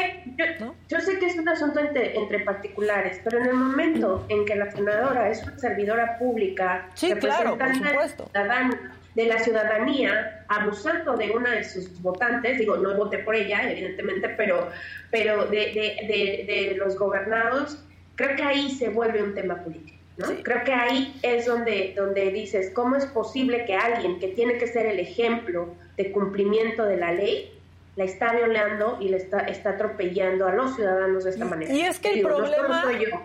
también ahora es que ya no sabemos ni por quién estamos votando, ni quién nos está representando en el Senado, ni en la Cámara de Diputados. La verdad es que, pues hasta ahora, con todas las reformas, ¿no? La gente ha estado encima de sus legisladores, que son los representantes de todos nosotros. Pero en el momento de las elecciones te vas por el partido sin fijarte a ver cuál va a ser, quién es el diputado que me toca, a ver este senador. Pero bueno, pues tenemos que, fijarnos, tenemos que estar muy conscientes. Deseamos aquí que recuperes tu casa pronto, que tengas una respuesta, que Ricardo Monreal ya haya hablado con la senadora, como dijo que, que va a hablar. Y pues si nosotros no queremos muchachas que necesiten, ¿no? Porque así lo dijo Ricardo Monreal, necesiten guía, no si ya eres un senador, una senadora. Sí, sí eh. bastante complicado que alguien que, que, toma decisiones sobre leyes que van a regular el Estado de Derecho en México eh, sea alguien, una jovencita que necesite guía, ¿no? Tiene, creo que llegó al Senado a los 27. Eh, y yo digo a los 27 tomar una decisión para 130 millones de habitantes. No, y parece que se va a tomar fotos nada más con su con, su ropa que pues tal vez también debe y nosotros ya pensamos que ya la pagó. Nora, muchas gracias por esta plática. Nos quedamos pendientes, seguimos tú y yo en contacto como hemos estado desde ayer y dinos, dinos qué, qué va pasando.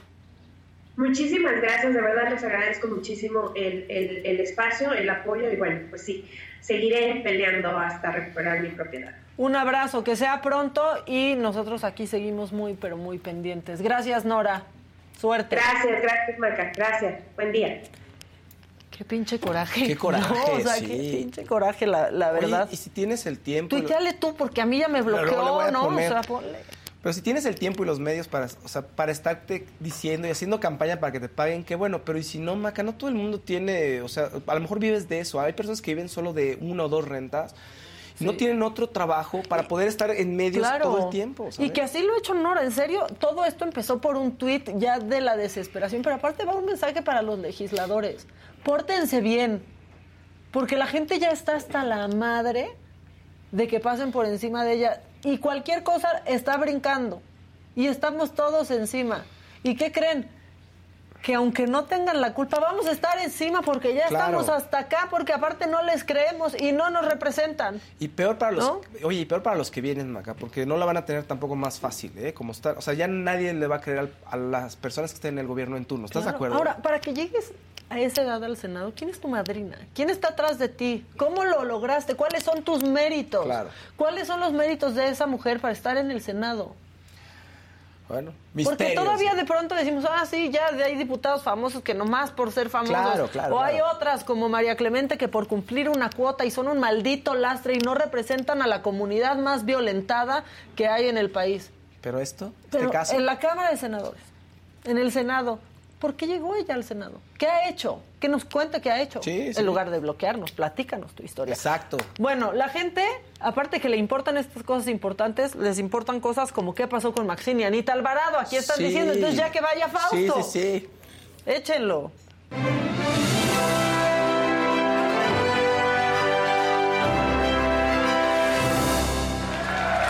Compartan, pongan like, no se olviden de eso, por favor. Vamos bien, acabamos tenemos un público muy bueno, muy decente, muy bien. Estamos muy bien, con un buen evento. ¿eh? Pórtense bien, que repitamos el nombre de la senadora Claudia Valderas. Escríbanle y pregunten. Es la que golpeó a su prima en el Senado y luego dijo que no era su prima y luego, o sea, solo le sabemos escándalos la que usa suéteres de Valenciaga horrendos, Pero no la carísimos, ¿eh? o 27 mil pesos. Ah, sí, claro.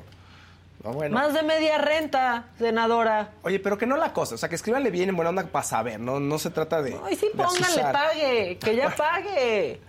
Bueno, ahora eh, sí, a ver. Esperanza Martínez, rápido. Eh, nos puso ahí un colorcito. Presente, estoy de acuerdo con el doctor. Le quisiera preguntar sobre todos los medicamentos para la ansiedad. No, yo estoy con psiquiatra. Sí, sí, sí. Estoy con psiquiatra en tratamiento. Estoy bien controlada y ya no hay eh, al prosalam. Al prosalam. Y es un medicamento que no puedo dejar de tomar. ¿Sabe por qué? Le vamos a, le escribimos y a ver si, o ya tenemos. No hay de esos medicamentos. Ya. Estamos, son esos que no existen no, en este sí existen, pero pues así como dejó de haber tafil por dos años, pues así pasa. Yo conozco mucha gente que ha entrado en crisis porque están en tratamiento y no Eso es lo encuentran. Sí. Es horrible. Cuando uno tiene ataques de ansiedad y estás dependiendo de un medicamento que no haya, que no lo encuentres, es espantoso. Bueno, cualquier tipo de tratamiento, pues lo digo personalmente con el tema de la ansiedad. Oigan, bueno. 11 mil, 11 mil, somos 11 mil. Vénganse con sus likes y va con el chisme. ¿Te traigo un lavadero o qué? Oye, está buenísimo ese. A, ver, está desafortunado y está triste. Perdón, es que lo ve uno como espectador. lo ve de afuera. Lo ve de afuera. Yo no conozco ni a Maxine ni a Ana María. Entonces, por eso no me engancho en el tema personal. Pues si se está pasando mal, seguramente las dos partes. Ayer Ana María Alvarado sube un video donde dice que Maxine la despide. Llevaba 30 años en el programa de radio de Maxine. Y ella dice que eh, ya sabía que venían cambios, que se sabía desde, desde noviembre iban a tener lugar ciertos cambios, pero ocurrió el fallecimiento del hijo de Maxine. Entonces tuvieron que postergar. Total, que cuando llegan esos cambios, para Ana María representan ir menos veces al programa. O sea, una vez a la semana estaba yendo, Maca, y estaba, o sea, era colaboradora y el brazo derecho de Maxine, ¿no? Y de pronto, en el video Ana María dice que ya la estaba viendo que ya no era una persona grata eh, en el programa, eso es lo que dice ella, ¿no? Entonces que ella veía venir que ya su, eh, su final estaba cerca, pero pues no quiere demandar y que va a pedir por una compensación justa. Tenemos eh, un fragmento del video, por favor, este, si lo pueden poner, para que le escuchemos a ella, ¿no? Y mm, hoy lamento comunicarles que Maxine me despidió, se acabó mi ciclo en el programa. Ay, estoy hasta nerviosa, de 32 años, de 32 años ininterrumpidos de estar trabajando todos los días que no falté más que en las vacaciones o honrosas excepciones como enfermedad, pero la verdad siempre fui muy cumplida, profesional, eh, atenta a todas mis labores, eh, a donde me mandaban viajes, entrevistas, eventos, siempre lo cumplí al 100%. En esa parte puedo decir que estoy satisfecha porque mi deber se cumplió no al 5 ni al 10, al 100%. Ustedes, como se los comuniqué, eh, a partir de, bueno, los cambios del programa iban a ser a partir de noviembre, no se dieron por situaciones que ya saben dolorosas de la vida. Y en diciembre se aplicaron los cambios.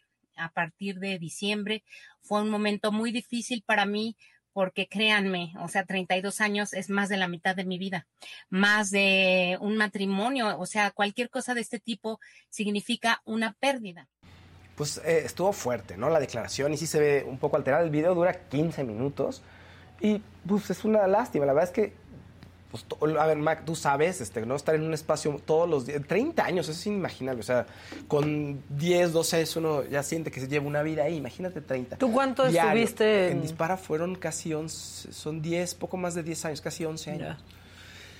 Y todos los días estar viendo a las personas, o sea, sí se vuelve una forma de, así es como un divorcio, es terrible. Bueno, ahora, dice yo no quiero demandar, quiero que se, que se, me liquide, ¿no? Con respecto a la ley. Y tú sabes, Maca, que en estas situaciones, en los, el tema de los comunicadores, pues no siempre hay contratos o siempre paga alguien que no es la empresa. O sea, es, bueno, especialmente... Eh, no, se da tan formal en los medios. Pues lo que pasa es que se da formal o con una persona, ¿no? O sea, depende, depende cómo te, te contraten. Por lo que aquí entiendo, Radio Fórmula le pagaba le paga a Maxine y, Maxine le, paga, a, su, equipo, como pasa en muchísimos programas, ¿eh? pero la formalidad entonces es con tu jefe, el titular de ese programa, que sí debe de existir. Exactamente, sí, sí, sí. A quien le facturas.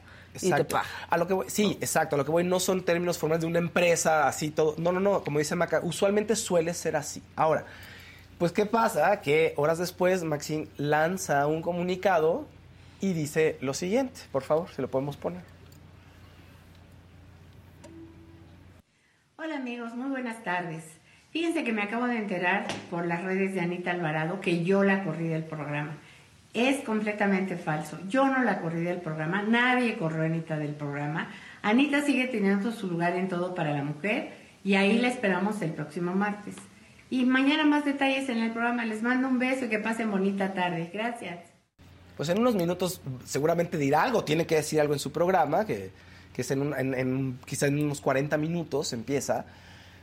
Y están así las cosas. Eh, Ana María dice, sí me corrió. Maxine dice, no. Ana María habla después en su programa de televisión y hace otros enlaces y dice, sí, sí me corrió.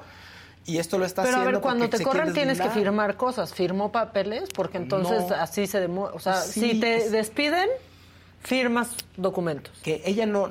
Que yo sé ¿Los firmó? no, no, al parecer no, no relata en ninguna de sus eh, este, eh, intervenciones con los medios, no relata esto. Entonces, bueno, pues así están las cosas. A ver, eso es lo que dice Ana María, que este, Maxim se está intentando deslindar de la responsabilidad de pagarle una liquidación. Pues vamos a ver realmente cuál es el. Pues, ahora sí, cómo va a llegar. No tenemos la quien analice el lenguaje. No, no. Ya no. Oigan, Hoy, hubiéramos sabido. No, pero. Ana María ahí dice una cosa que siento que es como un dardito envenenado, este, porque, o no sé si yo no lo sabía, pero también revela que Radio Fórmula ya liquidó a Maxine. Es que eso está raro, ¿sabes? O sea, en, en el video eso lo platiqué con, lo, lo, platicamos aquí con gente del equipo. Le digo, está muy raro, porque entonces, ¿cuál es el enojo? A ver, hay, parece un enojo de Ana María, obviamente, por obvias razones, pero está, en el video dice que hay un tema con Maxine que, que, no, que le empezaron a hacer a un lado y que ya casi ni le hablaban, o sea, palabras más, palabras menos, pero sí que casi casi no le estaban pelando, o sea, que no le estaban haciendo caso, que era como una sombra ahí en el programa. Entonces, en el video dice después que le dice a Maxim, oye, ¿con quién puedo ir a negociar? ¿Con qué ejecutivo? ¿No? Este, dice, porque Maxim fue... Entonces, ¿qué quiso decir? Que, que, el programa de todo para, o sea, de Maxim, perdón, este, va a llegar a un final, que ella tuvo que negociar algo. ¿Qué es lo que pasa ahí yo detrás? Yo lo que creo es que son muchos años de Maxim este, en todo para la mujer. Y quizás puede, puede ser que la hayan liquidado por esos años y vaya a seguir haciendo el programa. ¿No? Porque yo intuyo que sí. Radio Fórmula lanzó un comunicado que la semana pasada anunciando que ella se quedaba porque habían dicho que iba a Marta de baile iba a llegar. Ajá. Entonces, quizás por todos esos años, ¿no? De, oye, pues te voy a dar una liquidación por esto y seguimos trabajando en otro esquema. Yo pienso que esa fue la cosa. no lo sé. Sé que una reestructura. Sí, aprovecho el momento para decir, yo, Maxine, te amo. No, bueno, eso es claro, no, no, y bueno. va en otro camino, pero yo creo que es eso, ¿no? Solo que quizás no lo había dicho. Yo, eh, gente de ahí me dijeron, no, pues el programa se queda y ella está firme. Gente de dentro me comentó eso.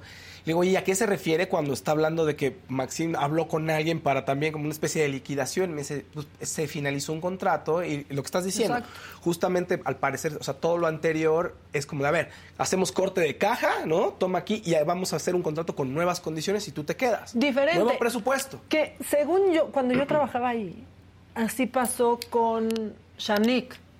O sea, como que terminaron un contrato en donde Shanik tenía un sueldo. Dijeron, a ver, hasta acá llegamos con eso, pero podemos trabajar en otras condiciones. y entonces, y eso pasa mucho en las estaciones, como bueno, pero nos vamos sobre lo comercial. Claro. ¿No? Entonces, ah, bueno, pues ok, por comisiones, y si yo te traigo un cliente, pasa mucho. Yo intuyo que va por ahí. Pues yo pienso que sí, porque aparte. Yo también pensé, dije, El hijo de Maxim tiene una productora, entonces quizás se va a hacer cargo de, del programa y van a comercializar y, buscaron otro esquema de negocios. Pero entonces, se corri ¿la corrieron o no? Ya no sabemos. No sabemos, sí. Y además dice que sube ese video para que no haya, este, ahora sí que confusiones. Y cuando empezó a decir, es que Maxim platicó con un ejecutivo, dije, yo ya estoy más confundido, entonces, ¿qué le van a, ¿por qué platicó con un ejecutivo? ¿Qué, está, qué negocio? Pero sí, eh, como dice Maca, hubo una reestructuración. O sea, ya el presupuesto ya no era el mismo, se tiene que reestructurar. Y eh, pues Ana María sale en esta serie de cambios. Ella deja ver, como dice Maca, un dardo envenenado también de que, de que no la querían, de que hay un problema a partir de los sucesos que de eso está muy feo también si a Ana María le volteaban la cara o como dice en ese video, pues eso es una cosa laboral muy, muy, feo y se llama mobbing, tiene un, un nombre. Claro. ¿No? Este... Entonces ahora lo que va a pasar es que tenemos que ver el canal de Anita para saber y escuchar a Maxine para saber y sacar conclusiones. Sí, y llegarán y al acuerdo al que lleguen, a ver qué ocurre, ¿no? En las próximas horas, lo sabremos en un ratito, ¿no? Oigan, en otros temas, ayer eh, se dieron los, los ganadores de los TikTok Awards con un gran evento ahí. Fueron en, San Ángel, en sí, aquí en México. 5 millones, Maca, de personas lo estaban viendo en vivo. Una cosa espectacular. Oigan, espérense, voy a hacerte una...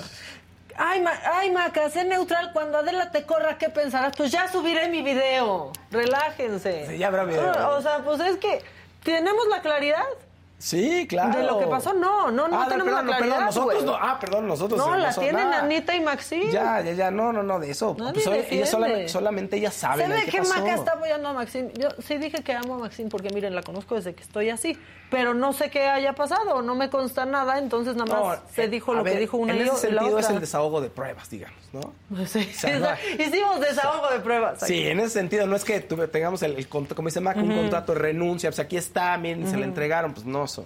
Y ahora ya están diciendo que aquí a Jimmy ni despedida, aquí amamos a Jimmy. pero sí, les, yo ¿Pero lo vi. qué quieren, que les hagamos programa especial? Pero si hubo despedida, Jimmy se despidió, yo lo vi, sí. dijo, oigan, y estuvo... No en, el, no en el estudio porque él tenía un viaje a Nueva York. Exactamente, pero... Ya, bueno, ah, qué gente. Y Jimmy lo amo y va a estar en los Grammys, va a hacer la conducción de los Grammys por TNT. Entonces tampoco. Qué bonito, miren, ahí está. ¿Eh? Ah, fíjense, no, no, no está solo. Ahora que me dije peguen el micrófono, ya, yo ya hoy no puedo. Bueno, entonces los TikTok okay, los TikTok Awards. Eh, pues es que está, es muy curioso, Maca, ver, o sea, yo fue, casi fue un aprendizaje de ver de quiénes son estos y aprender quiénes eran y qué hacían con las categorías. Y por un momento piensas, ah, estos son desconocidos. Y dices, sí, desconocidos de 5 millones. Es lo que está ocurriendo ahorita, es la nueva tendencia. Entonces es muy chistoso ver eso. El conductor, uno de los conductores fue Faisy, era el conductor que más conocido dentro, fuera de TikTok. Pues mainstream, es mainstream, pero, pero te digo, estamos hablando de una audiencia de 5 millones. En fin, eh, fue mucha gente eh, invitada. Estuvo, estuvo Erika Buenfil, estuvo Niurka, que era la vocera del, evento. Jeremy trae un vestidazo ahí que rompió todo, corazones, alborotó gente.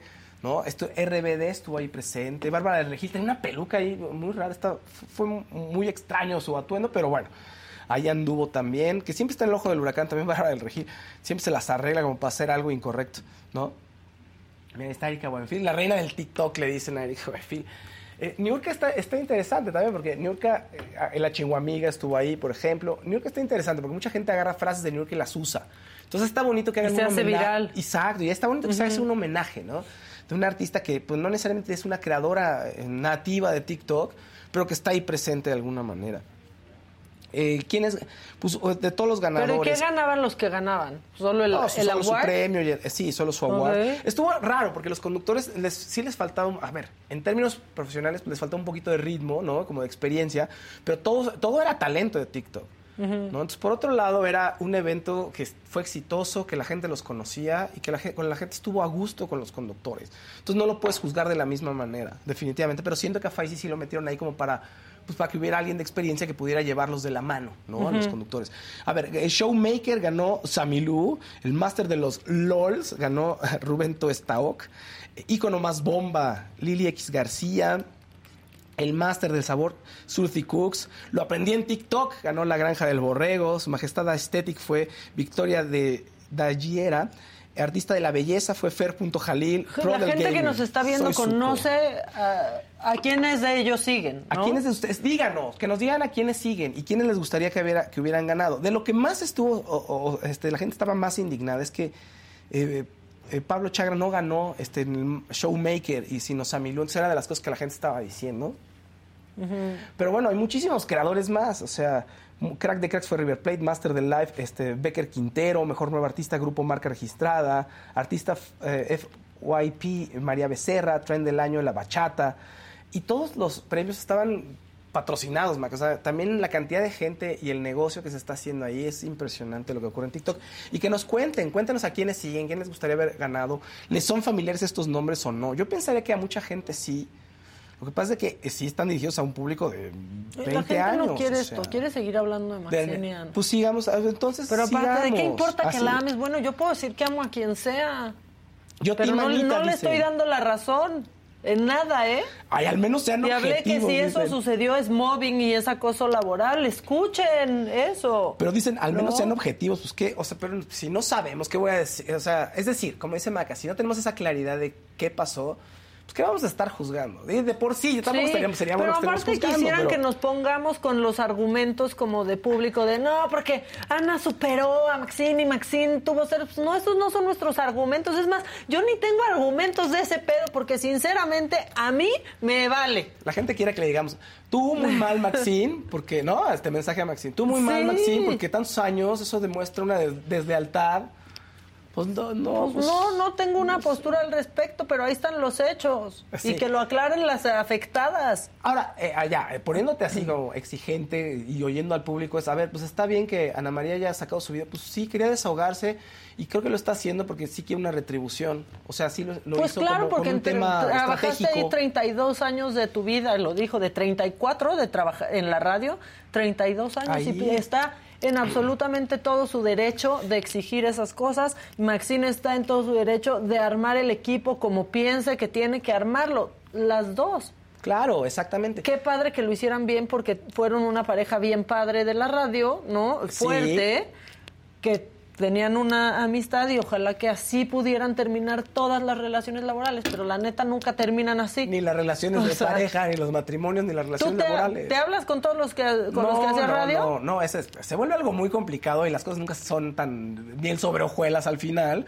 Son muchos años, son muchas tensiones y hay que tener mucha, muy buena comunicación y hay muchos cambios en el camino, Maca. Entonces, pues no, no es sencillo, oigan. Ya dicen, dicen acá, este, Dice, y aparte, a ellas les vale nuestra opinión. Pues sí, güey, la verdad sí. Sí, no les importa. Ni nos topan, ¿no? No, no les importa. Y yo, pero a mí sí me topan. No, ya, no se enojen no se enojen. A ver, ya me escondí otra vez este collar, este, para que ya, para que ya no suene. Este, Fausto se oye más empático. Fausto siempre es muy empático. Este, los que extrañan a Adela, la próxima semana seguramente la señora de la casa ya estará aquí. Este, si quieren descuéntenle de su sueldo, ustedes en el público está trabajando, está, está en otra, en otra misión y aquí va a estar este pronto el lunes ya con nosotros y le mandamos besos y la amamos. Pero ve, fíjate, uno intenta así, no un momento cultural, TikTok, la importancia. No, no, no, a ver el chisme. Y luego, oye, no hablan de libros. Sí, y, luego, no, pero es que hablen de Niurka, pero es que hablen de Maxine. ¿Dónde está pero el teatro? no digan que les cae bien o que la quieren. Exacto. Y Ana María Alvarado me cae bien también. Ana María me cae bien. Y no estoy del lado de ninguna. No, no, yo Y quería mandar yo un mensaje, no de apoyo, pero sí de amor a Maxine, porque yo le tengo mucho cariño. Claro. Eso, implica que estoy diciendo que tiene la razón, no, porque ¿saben qué? No sé, y porque tampoco me importa. Oigan, a ver, otro... A ver, es esto que despierte su interés. Esto. Alex Baldwin es un artista que ustedes quieren, que han visto en muchas películas, y que está en un grave problema. Bueno, está en un problema que lo están acusando ahorita de homicidio involuntario por el evento que ocurrió en su set de filmación, donde desgraciadamente se le fue un tiro a su pistola y mató a la directora de fotografía de su película, ¿no? Y hirió al director. Pero ya, como habíamos platicado en este programa, el fiscal de Nuevo México ya levantó formalmente los cargos. Obviamente es homicidio involuntario, pero está diciendo que hubo una negligencia de parte de Alec Baldwin y de la armera del, del set en revisar que todo estuviera bien y en el manejo de las armas.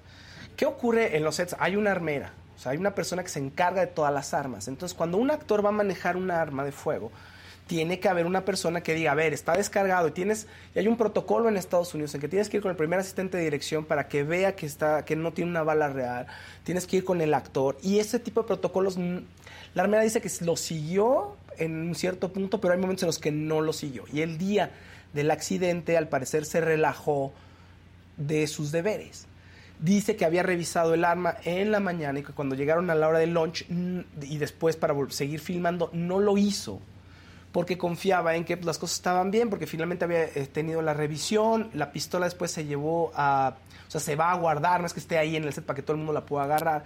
Entonces hizo mal y obviamente Alec Baldwin dicen tampoco se preocupó por estar revisando el arma una y otra vez. ¿Qué ocurre? En la escena donde estaba Alec Baldwin manejando la pistola, resulta que uno eh, dice él que no disparó el gatillo, que nada más jaló el, percutor, que es el martillo, ¿no? la cosita que va arriba de la pistola, ¿no? La que le pega a la bala y hace que... Sí, que, no jala el gatillo. Exactamente, no jaló el gatillo. Pero que dicen que sí apuntó directamente a la, a la persona, a la directora de fotografía, y eso no se debe de hacer. Y no tendría por qué haber apuntado porque no era la escena. Exactamente, porque nada más era una, una, una toma de la pistola. Y las pruebas dicen que la pistola que usó Alec Baldwin, o sea, él dice, no, yo no jalé el gatillo, nada más jalé el, percutor y se disparó, pero las pruebas dicen que no hay forma de que esa pistola se disparara así solita solamente por jalar el percutor. Entonces ahí tiene un problema en su contra. Después encontraron municiones reales, Maca, en el set. ¿Qué hacía? Nadie sabe, pero había municiones reales y eso no tendría por qué haber estado ahí de entrada. Y tres, bueno, Hanna Gutiérrez, que es la armera, tendría que haber sido mucho más pues, experimentada.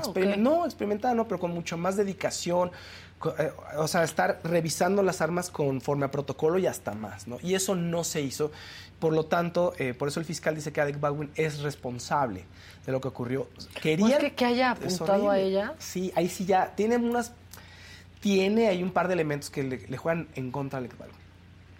Porque aparte, o sea, apuntar y jalar el gatillo, pero primero dijo que no lo había jalado. Dice él, sí, asegura que él no lo jaló. Las pruebas dicen que tendría que haberlo jalado porque no hay forma que esa arma se dispara sola. Él dice, yo no lo jalé, hice el percutor hacia atrás, pero yo no jalé el gatillo, ¿no? Entonces, entre eso y la negligencia de haber llevado un buen control sobre las armas, pues lo van a tener, este, ahora sí que en las cuerdas y en la lona un rato a ver en lo que se dice si es culpable o inocente. Querían finalizar la producción, o sea, hablaron con la familia de la fotógrafa y le ofrecieron al marido un... Eh, o sea, para terminar la película. Para terminar la película. Y le ofrecieron al marido de la directora de fotografía, le ofrecieron ser productor ejecutivo. O sea, ganancias de la película. O sea, y tendrían que haberla terminado pues ya en este mes. Yo no sé ya qué pasó con todos estos cargos. No sé si ya logró terminar la película. Pues se me hace muy difícil. Falta la postproducción. Pero no sé quién va a querer ver eso. Yo creo que está hasta maldita ya la película. No, pero aparte de por esta película era una película de bajo presupuesto y le salió carísima, y la va a pagar aparte tal vez y también las rejas. También que me cae Alec Baldwin. Eh, por si él también me a cae Trump bien. No. No. Porque siempre ¿Por qué dices que te cae bien? Alec Baldwin me cae bien. ¿Por qué lo porque, Pues me cae bien. No, es, un tema que sí está muy no, fuerte. Pero además Maca se está politizando por eso, porque él se burlaba de Donald Trump y era anti-Trump y ahora la gente que está con Trump lo están atacando y están pidiendo que se meta a la cárcel, ¿no? Que eso suele pasar en Estados Unidos. no sé, hay un tirador, ¿no? Por ejemplo, que este, se defiende de una multitud o se defiende entre comillas. Entonces, de un lado, este, los que están a favor de las armas lo defienden, los que no están eh, dicen sí, tiene que ir a la cárcel y se politizan mucho estos temas de las armas en Estados Unidos, ¿no? Es un, es un tema importante. Ya ves que hay gente que dice, sí, tengo mi derecho a tener una pistola en Estados Unidos, se lo dice la Constitución, y hay gente que dice, no, no tengamos pistolas, esto genera mucha violencia, etcétera, etcétera, etcétera. Bueno, pues Alex Baldwin está en ese momento complicado de su vida. Bueno. Oye, RBD, nuevas fechas, esto es muy rapidito. Que hubieran hecho puros aztecas. Pues sí, es lo que dijiste. Sí. Dos nuevas fechas en el Foro Sol. Qué padre. Y también tienen una en Guadalajara, 27 de noviembre en Guadalajara y 16 y 17 de diciembre en la Ciudad de México. Pues está bien, pero por algo lo, eh, por algo le hicieron así. Vamos a confiar en los muchachos, fíjate. Oigan, y el grupo Blackpink, que ya hemos hablado de ellas, un grupo de K-pop, el más famoso ahorita de Corea, de las chicas, del grupo de chicas más famoso, muy exitoso. Es uno de sus videos, Do Do Do es uno de los videos, es el video más visto de una banda de K-pop en YouTube. Entonces es un grupo muy exitoso. Vienen a nuestro país, vienen el 26 de abril a nuestro país vienen al Foro Sol y ojo, la gente que quiera meterse, los si hay fans de Blackpink aquí escuchándonos, 7 de febrero empieza una preventa para miembros del grupo de fans, entonces entren a la cuenta oficial de Blackpink para que vean cómo pueden inscribirse y tener acceso a la preventa. Y la, la venta general es el 9 de febrero. ¿okay? Perfecto. Pues muy bien pues mira, es que va a venir la adictiva y hay macabrón. Entonces vámonos con el macabrón y luego platicamos con, con la adictiva. ¿Les sigue, por favor. Chido, Juan.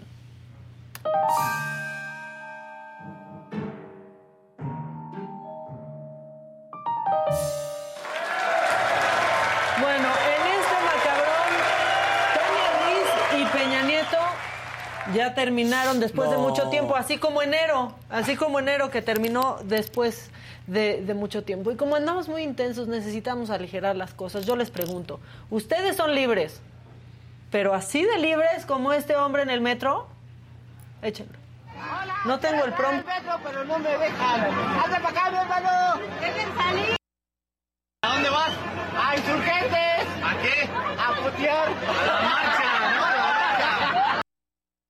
¿Están con esa libertad? ¿A insurgentes? ¿A qué? ¿No? Ah, pues, así que va. son libres, pero así de libres ya en serio. Qué bien, qué bien. La verdad. Bueno, ahora bien, esto está súper macabro, porque todos los políticos en campaña piensan que cuando van a un evento, ¿no? Es porque los van pues a alabar. Pero no pasó así, no pasó así con Ricardo Mejía que quiere eh, gobernar Coahuila porque estaba ahí en su evento y de repente pues nos lo boicotearon. Vean esto. A mí me gustaría más.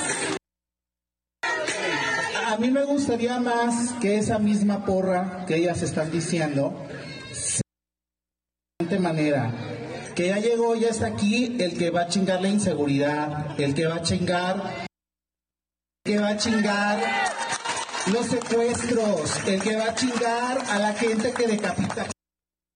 Guerrero, yo soy de Guerrero, yo soy de Acapulco, conozco tu trabajo, muy decepcionante, dejaste mucho que desear en Guerrero. Lo mismo, que pasa en Guerrero, va a pasar aquí en Coahuila, y es algo que no. Vamos a permitir.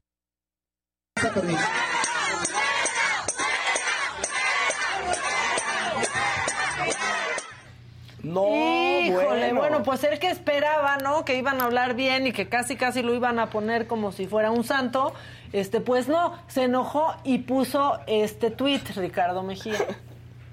Ahí está responsabilizando a esta persona, ¿no? Y ahí, este, pues arroba a tres personas. El primero es quien estaba hablando. Dice que los responsabiliza de cualquier agresión o atentado a su persona. Eh, cuenta que mandaron a un porro a tratar de sabotear su evento en Saltillo y que no se salieron con la suya, que mañana podrían ser capaces de todo. Bueno, sí se salieron con la suya, porque fue lo que se hizo viral.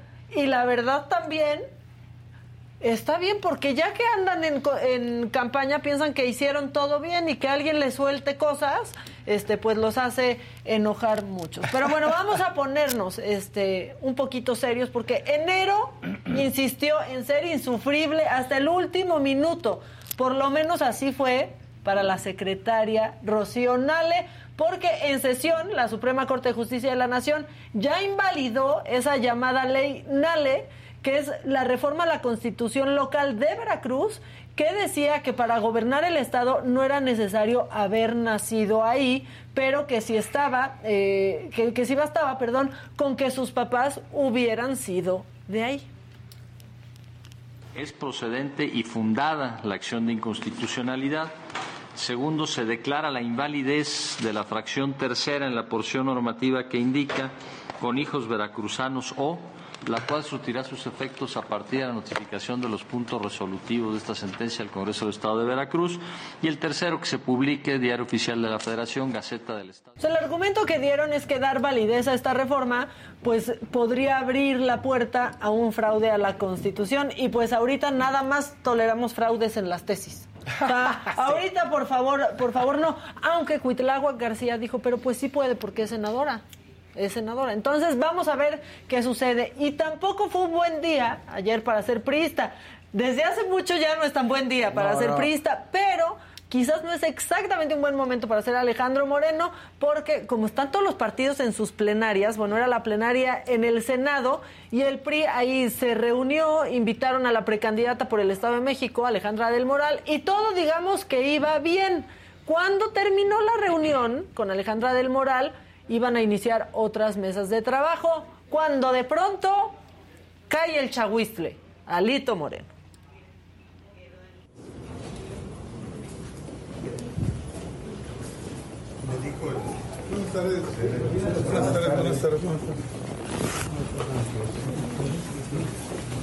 Y que llega, porque lo lleva el senador Añorbe, que le encanta salir en las fotos y así. Y muchos senadores se salieron porque lo que se dio a conocer después es que había un acuerdo en el que, o sea, un acuerdo con el senador Añorbe para que Alejandro Moreno llegara después de las seis. Claro, claro. Para que quienes sí quisieran reunirse con él lo hicieran. Pero lo que dicen es que no se respetó este acuerdo y se terminó reventando el evento. Ahora sí que se cayó el evento. Así lo dijo el senador Osorio Chungo. Se había dicho que buscaba una reunión por la tarde con las y los senadores. Por supuesto que yo dije que no tendría inconveniente. Se acordó que sería después de que terminara nuestra plenaria, eh, alrededor de las seis de la tarde. Y, y bueno, pues para variar, por si no les suena cotidiano o no recuerdan que esto se repite diariamente de él, no cumplió, faltó a la palabra y se presentó de manera abrupta. Eh, y, lo lamento por, por mi grupo, lo lamento por mi partido, lo lamento que en estas circunstancias en las que eh, se debiera de trabajar de otra manera, él tenga este tipo de actitudes eh, y que por supuesto yo rechazo y lo señalo a él directamente como responsable. Pues ahí está, habían quedado en algo y pues no, ahí llegó. Les digo, cayó el chahuistle. Pero sí estuvo raro, ¿no? Como que son del mismo partido y de pronto, uy, ya llegó este. Pues sí, ah, pues sí, la verdad. Pero bueno, también Morena en el Senado tuvo su plenaria. Nada más que esta fue en el edificio de Donceles. Y cuando iba llegando Mario Delgado, iba acompañado del senador Raúl Paz. No les dice nada este nombre hasta que les explico quién es. Era panista, ¿se acuerdan? El que era panista y que se fue a Morena. Ya saben, este senador por Yucatán. Bueno, la prensa le preguntó al senador si iba a devolver los viáticos de su viaje a Egipto. Es que hizo un viaje a Egipto para participar en la COP27 en la que no se paró nunca, pero sí, nos costó que fuera, o sea, nomás se fue a pasear el güey. Y este, pues se hizo como que el que la Virgen le hablaba, es que estos que creen que pueden hacer todo esto, ¿qué creen? Sí, pues están pudiendo. Sí. querido, ¿va a devolver los viáticos, senador? No mami, yo no tengo nada que devolver. ¿A poco no me pertenece el país? No, no, ya, ya. Se fue a Egipto, bien, Fifi, y eso que es de Morena, pero es que como era del PAN. Los otros viajaban más. ¿No? Bueno, en ese mismo lugar llegaron para recibir a nuestro carnal Marcelo los mariachis, los mismos, los mismos del lunes, con la canción de carnal Marcelo, bien, pues bien originales, bien creativos todos. Padrísimo.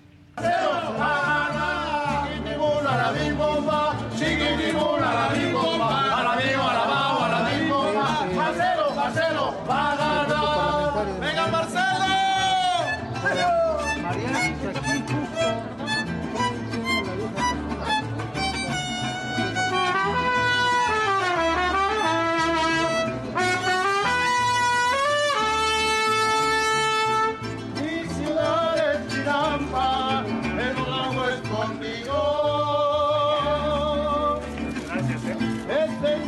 Bueno, pues así. Y también en el Senado fue día de nuestras corcholatas de confianza. Y ya que andaban por ahí Adán Augusto y Ricardo Monreal, el presidente Morena, Mario Delgado, pues les pasó el siguiente recadito. Y por último, decirles, porque seguramente habrá interesados respecto del 2024, les adelanto algunas cosas. Primero, Tendremos convocatoria para este proceso en julio de este año. En julio de este año. Vamos, tenemos que establecer algunos compromisos para... Bueno, así las cosas. Y luego, cuando terminó su conferencia, la jefa de gobierno con los senadores de, de, Morena, ella y Monreal creo que protagonizaron el momento más incómodo ¿Qué ha habido? Porque como que no supieron, Monreal dijo, no le voy a levantar la mano, pues o sea, ¿cómo? Vean, por favor, este como guacamole de malo, ah. de manos que se hizo.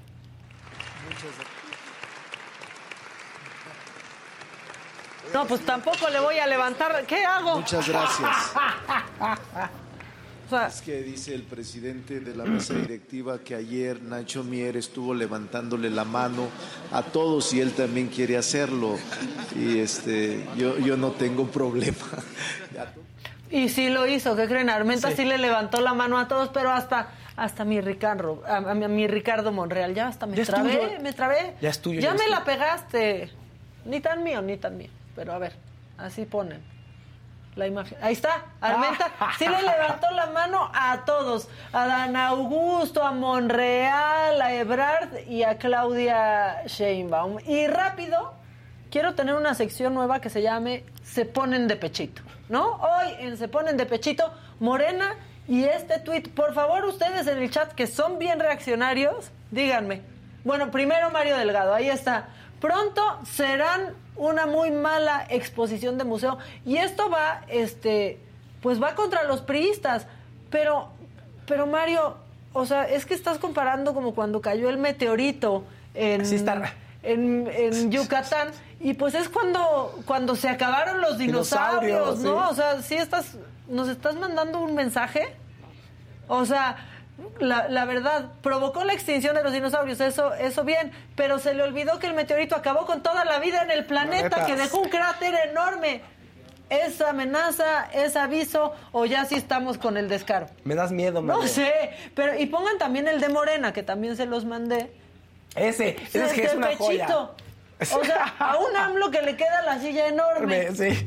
Sí, sí. Y aparte un volcán ahí haciendo explosión. Sí, que no se ve nada amable. ¿Se ponen de pechito o no?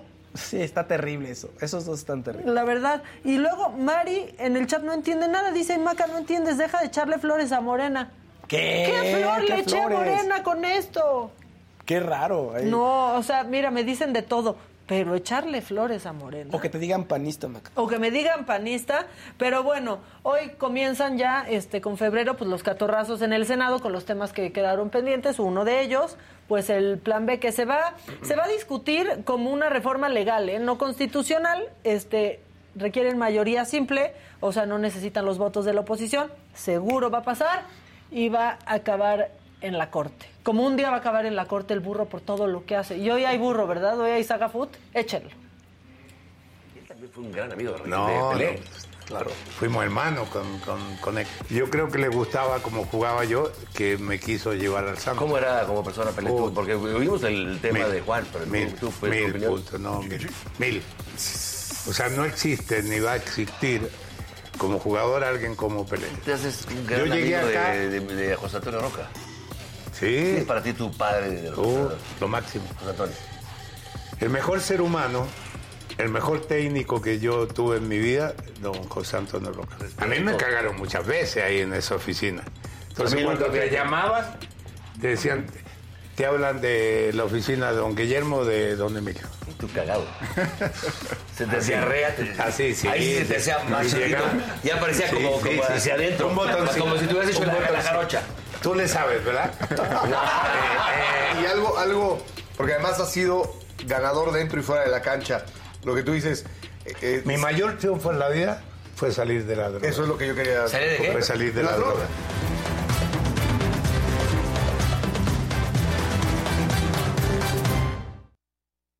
Y bueno, sin más, eh, comenzamos. Arrancamos este programa tan divertido, tan especial. ¿Dónde va? ¿Qué le pasa? A ver, jefa, jefa, jefa, no me este, toques. Perdón, jefa, es que estás Esta es una impostora. A ver, aquí la impostora es usted. ¿Qué te pasa? ¿Qué te pasa con T se sucede? Me estás cayendo mal. Jefa, Esta señora dice que es Micha, que es usted, jefa. Es mía. A ver, seguridad. Esta silla es mía, de mi propiedad. Entiendo, Entonces sí te voy a pedir y de trato favor. de asimilar. ¿Por no qué? solo no habían trabajado juntos, Eh. sino que tampoco se querían mucho, ¿verdad? Yo- Vamos a una pausa, regresamos. Regresamos aquí no con más. no dirijas. Vamos a una pausa. Eh, oye, me equivoqué. No, sé No, fíjate que el amor ahí, ahí ha estado siempre. Eh, una amistad que termina nunca fue amistad. Pero hemos tomado tiempo, igual los dos, para crecer. Se a, a lo mejor no estamos de acuerdo en ciertas cosas. Guachamara Guaraley, luego no me invitó a su boda, me encabroné. qué. Pero la verdad es que yo la, la quiero y, y estoy muy agradecido, por ejemplo, en momentos como cuando estuve en el hospital, que estuve muy grave al, al Oye, borde de que no sabíamos muy, qué iba a pasar con mi vida. grave. Ella estuvo ahí y fue un día al hospital y, y me fue a visitar y no se me olvida que hasta lloramos, ¿no? Mm. Y, y- y- y no me quiero poner sensible porque ando sensible últimamente. Ando, ando, ando sensible. Yo, yo creo que es, es la edad, es que acabo de cumplir 50 años, es mi hija de dos años que me sensibiliza más, Claro. es verla, es, es decir, quiero... du- Ay, espérate. ah. Quiero durarle muchos años. Sí, sí, claro. Un día un director me dijo, no, mi reina, tú ni hagas casting, ¿eh? Tú no eres de- funcionas para el cine porque lo único que se va a ver en la pantalla es tu bocota. No y se la compré. Sin duda el tiempo de Dios es perfecto. Eh, hoy me dan ganas de sentarme con ese hijo de la chingada y decirle, mira mi hocicote, sí, cabrón. No. Lo planté la chingada. A mí me das un peso más que Adrián. O me Fue, exacto, fue desde el ego, desde el dolor. Me dijeron, pues Es algo que nunca habíamos uh, platicado uh, juntos, o sea, o sea, no, no lo habíamos Pero platicado. No eran... Mi padre falleció hace dos años sí, por, la, por la pandemia. Eh, yo digo que mi padre fue un hombre visionario porque él me enseñó lo de la sana distancia antes de la pandemia. se, fue de la, se fue de la casa y ya nunca regresó. Y entonces estoy encima de él haciendo eso y algo me dice y le hago así que no me haga reír y le sigue y le digo, me voy a hacer pipí. ¡Ah, y que me hago no. En todo su pechito velludo, no. Y entonces con la sábana le decía, perdón, perdón. perdón. la verdad es que fue una gran, es una, una gran experiencia trabajar con él. Y es muy bueno. Además, no vas a hacer monólogos. No, es muy bueno. Te mueres de la sí, risa. Bueno. Y, sigue, y sigue teniendo. Y la gente se orina de la risa con sus monólogos. Sí, yo hasta salgo y le digo. Y salgo yo después de su monólogo y digo, güey. Si hace reír a la gente, Adán. Sí. Yo, señores, apláudale a Adán Ramones. O sea, nada más nos queda Silvia Pinal, López Tarso y Adán. O sea. No, no te Ay, mi amor, chiqui. Hola. ¿Cómo estás? Muy bien, ¿y tú? bien, contento. Aplástate, aplástate, aplástate. ¿Me vas a... Aplástate. Por eso, ¿me vas a poner la pinche silla o no? Ahí está, Se le olvida ser Ay, caballero no. al señor. Ahí Estás gorda, quítate, estás gorda. Bueno, se puso buenísimo, pero aquí estaba mejor el chisme. Porque ya está aquí la adictiva. Venga, venga, Gerardo, ¿cómo Bien, están bien, bien, bien contentos, felices. eh, estamos eh, de verdad bien orgullosos de lo que está pasando con la carrera de la adictiva en este momento. Eh, empezamos el año con el pie derecho o con el pie izquierdo porque puede ser zurdo el que lo empieza bien, ¿no? También. exacto. Sí, la verdad, sí, bien, pero la verdad ¿no? lo empezamos de la mejor manera con un, un dueto increíble que nos tocó grabar ahí con el señor y maestro Juan Gabriel, que en paz descanse, con esta rola que traemos que la está reventando en las redes sociales, en las plataformas y sobre todo con tres nominaciones en Premio Lo Nuestro. Sí. Eh, de verdad en diferentes categorías nos tiene muy muy contentos y felices. Oigan, es que cuando ya logran que una rola se haga trend en TikTok, Sí, sí, sí, que sí. es donde me Ah, imagino que está viral, Exacto. ahí ya la armaron o qué? Sí, no, de verdad que bueno, ha cambiado muchísimo la manera de promocionar una canción y todo eso porque hoy en día se está enfocado mucho en las redes sociales. Eh, como lo mencionas, exactamente así, así lo pensamos, ¿no? Eh, si tú ves que en TikTok la gente ya la está viralizando, ya esa canción se va a convertir en un éxito porque ahí empieza, hoy en día ha cambiado, antes empezaba en el radio y la tele y todo eso, hoy en día no, hoy en día empiezan las canciones más en las redes sociales como el TikTok. Y cuando la gente ya agarra una frasecita y se pone a bailar o, o- Sí, la o hacer algo con, Sí. con él, con la canción, pues ahora sigue el proceso de la radio y la tele y de verdad ha cambiado mucho. Algo bien chistoso, an- antes la, la gente o las oficinas de las agrupaciones pues se fijaban mucho en las letras, en, Claro, en claro. la melodía de la canción. claro. Ahora se fijan que tengan esa frasecita tiktokera. Si no Sí, traes sí, sí. frasecita tiktokera, pues no, no, no Que la sepa agarran. que es pegajosa, ¿no? Que va- Claro, que va a gustar a la es una gente. opción, sí, exactamente. De ahí empiezan los, los éxitos ahora, hoy en día. Oye, y a usted muy aplaudido que te trague la tierra de despechos en la ex. Totalmente. Directo. No, este, pero ¿y qué? ¿Y Shakira? ¿qué, ¿Avalan lo que hizo Shakira ustedes? Sí. ¿No? Sí, Yo- se vale. Yo, Pues, depende yo, de qué tanto. ¿Dijiste se vale o me vale? Porque iba a decir, No, yo vale. estoy contigo, también me vale. Se vale porque, digo, se lastimaron entre los dos a lo mejor y lo que tú quieras. Ella está generando él también. Está, facturando, Está facturando. Está factu- yo- y yo Pero lloro y facturo, yo las digo, dos. a- hay ciertas formas de hacerlo a lo mejor más sutil, ¿no? Pero Ah. digo, no sé qué tan lastimaste ella, ¿no? Anda muy ardida. La verdad.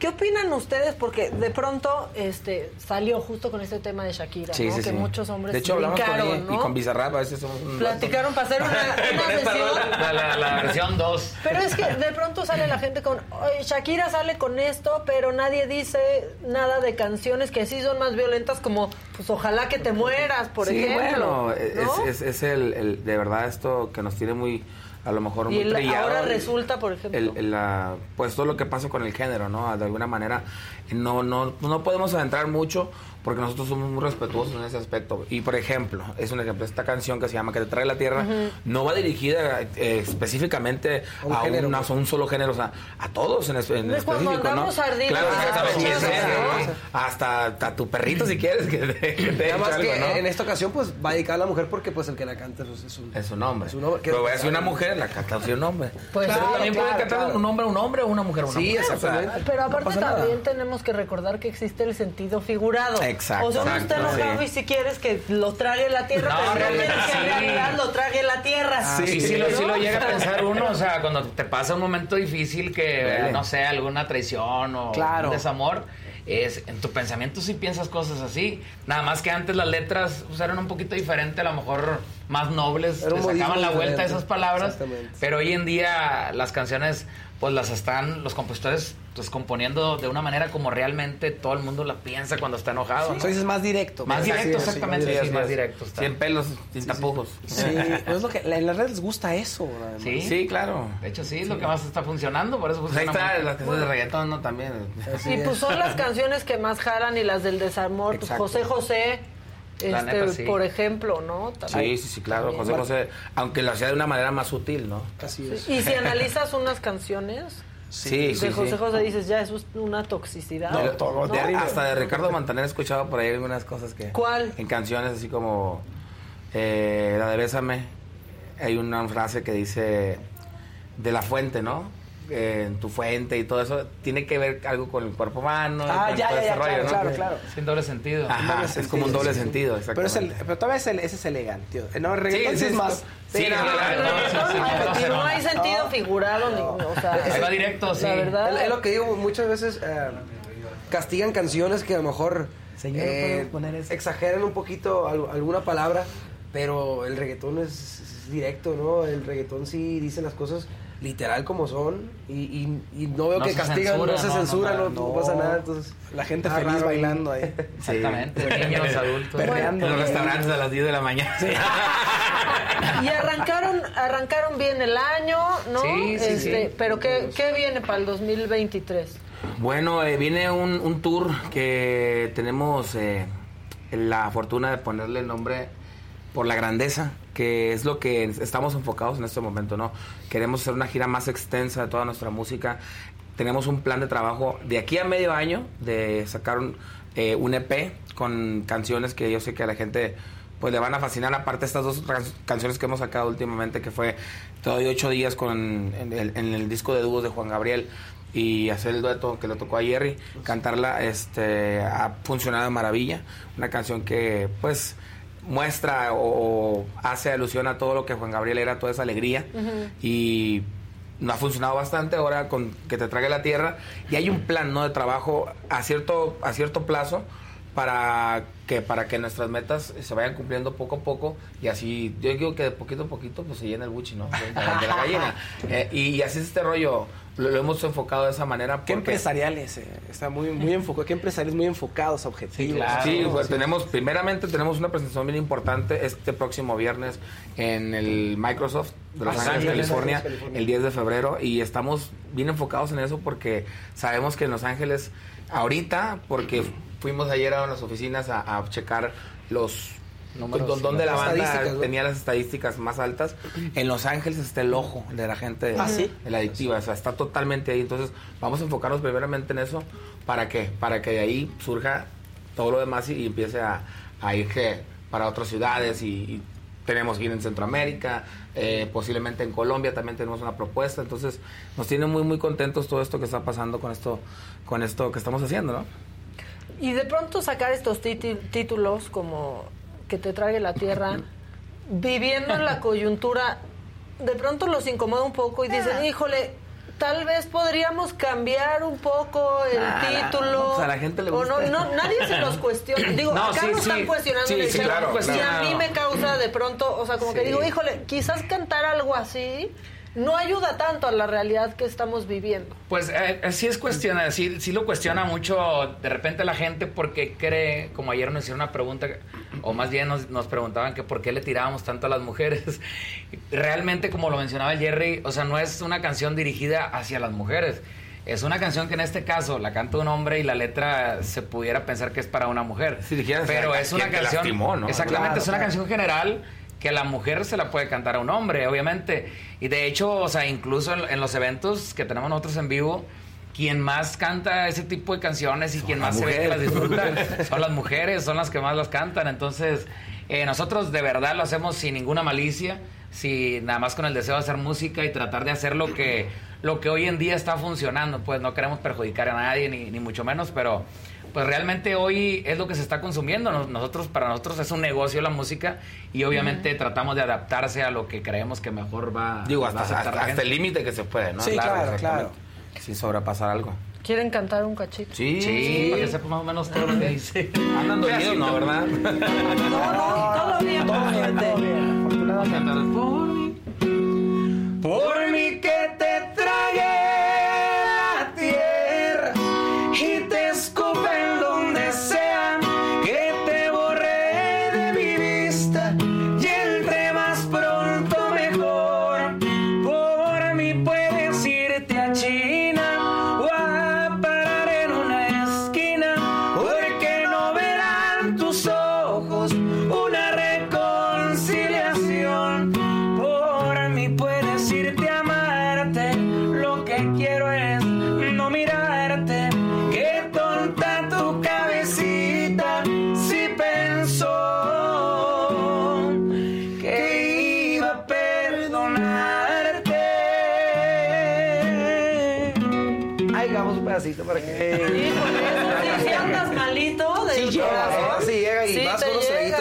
antojó, ¿no? Sí, de la mano. Un traguito.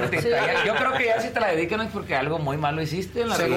Sí, claro. No, y es porque sí te está doliendo. Y les pedí que cantaran un cachito esto, porque de pronto este, hay gente que no ha escuchado la canción en el chat y dice, no, pero lo que dice o sea, la verdad es que sí eh. está ahí un desamor y cuando no quieres ver a alguien, si quieres que se vaya a China. Muy cañón. sí, no, y piensas cosas peores. Hasta peores cosas. Piensas cosas peores, obviamente, cuando traes el coraje y estás dolido. ¿Le escribió alguno de ustedes? No. No, la, Ah, ya quería yo chisme de que les había hecho el, el amigo de un amigo. No, pero los compositores yo creo que sí han de tener ah. problemitas por ahí. Por ahí, por en casa, ¿no? Está muy, muy, muy. Los, este, compositores son dolor, este, Ramón Brito y Dani, Pérez. Ah, ok. Dani Pérez. Sí, son. Que sí andaban, este. Yo creo que sí, tener ahí por ahí. Sus nominaciones a premios Lo Nuestro, ¿por qué son? Es canción del canción año. Del año banda del año. Banda del año y duet, este, colaboración y dueto, colaboración ¿no? del año. Así es. ¿Creen que ganen 3 de 3? Esperemos que sí. Digo, queremos, que pues, se quieren, pero... Sí, sí, les emociona los premios, ¿no? Mira, te voy a decir una estadística mía. El, el dúo o el dueto, yo siento que sí no nos llevamos. Sí. En, en el regional.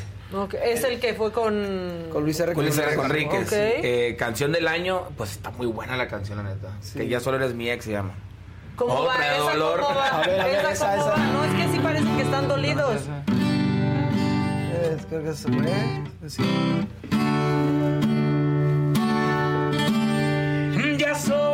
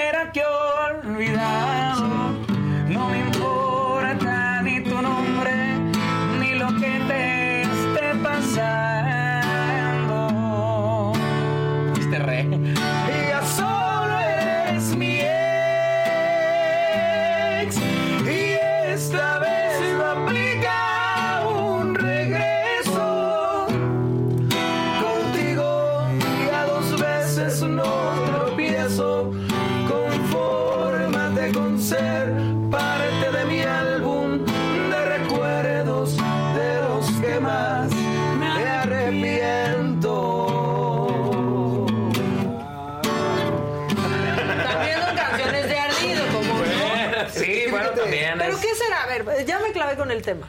¿Será que estamos más acostumbrados a que los hombres salgan con esas con esas canciones ardidas y que cuando sale una mujer todo el mundo de cómo es posible, qué mala onda, qué Somos mala onda tiene hijos, somos o sea, masoquistas. Nos encanta el dolor. No, pero ¿por qué los hombres tienen más permitidos? estamos más acostumbrados a que somos más estas fríos, letras. Somos más fríos nosotros. Siempre. Pero todas sus canciones son de ardidos. Son de, bueno, la mayoría. o sea, también tenemos de amor, a pero ver, la una, mayoría. Una bonita, porque aquí están diciendo que puras canciones. Ahí está, ahí está, ahí le va, ahí va. Déjame ser ese pañuelo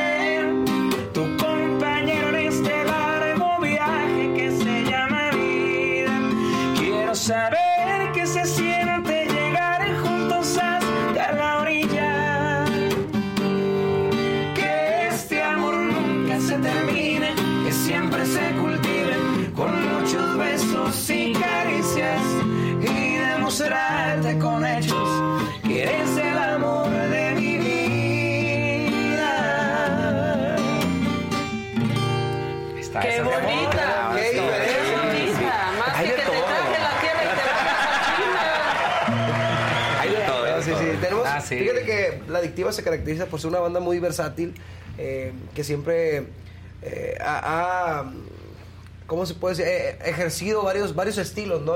Dentro del género. Así y es. pues bueno, gracias a Dios a la gente le ha gustado todas las opciones, todas las propuestas que les hemos, que les hemos dado, ¿no? Que este Por ahí tenemos un corrido también que Ah, se sí. llama JGL, que la gente de verdad que lo ha apoyado bastante. Así es. Eh, la adictiva no, no ¿De qué se maneja trata ese mucho la corrido? línea.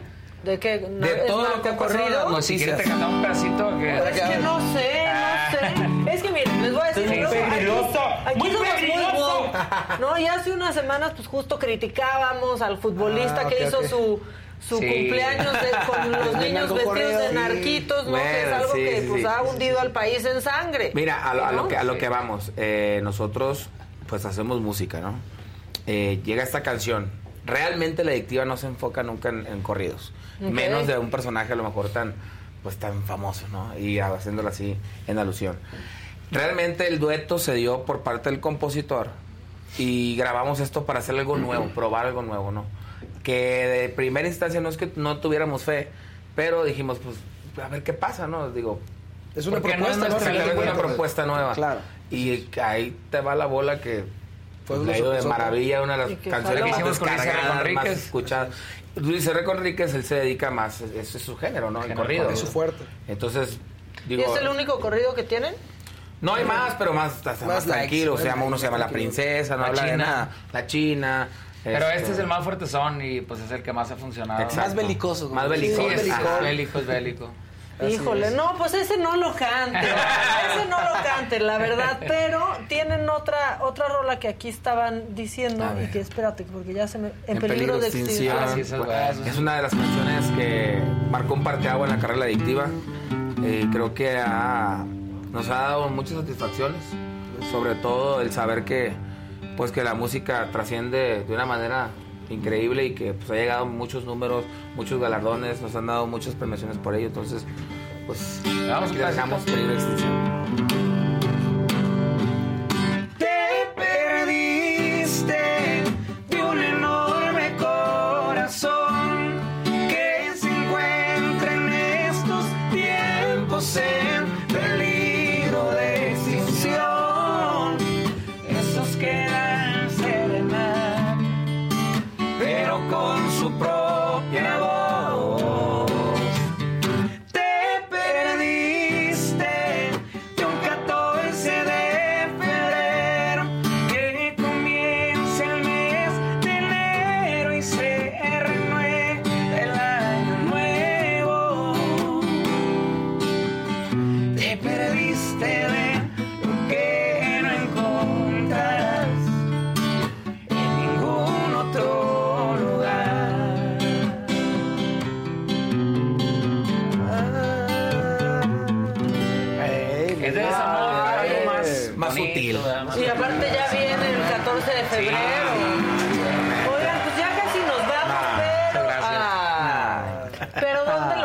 encontrar? ¿Qué conciertos? Todo, Bueno, el fin de semana estaremos en eh, Jalisco, Veracruz, Hidalgo y de ahí nos vamos a promoción tres días a Los Ángeles para este evento el 10 de febrero en Microsoft. Eh, hay una gira todo este mes por Nueva York, vamos para Washington, estamos enfocados en Estados Unidos este mes porque nos acaban de, de dar nuestras visas de trabajo. Muy bien. Entonces, bendito Dios que. Bueno, qué, la banda qué largo, tiene iniciando muchísimo tiempo, ¿no? Pero. Siempre renovamos cada, año. y nos acaban de dar, entonces vamos ya, nos enfocamos a la gira. Y pues estamos eh, enfocados también en Centro Sudamérica, Guatemala, El Salvador, este, Honduras. Eh, la propuesta que tenemos en Colombia, que de verdad tenemos muchísimas ganas de ir para allá y llevar nuestra música.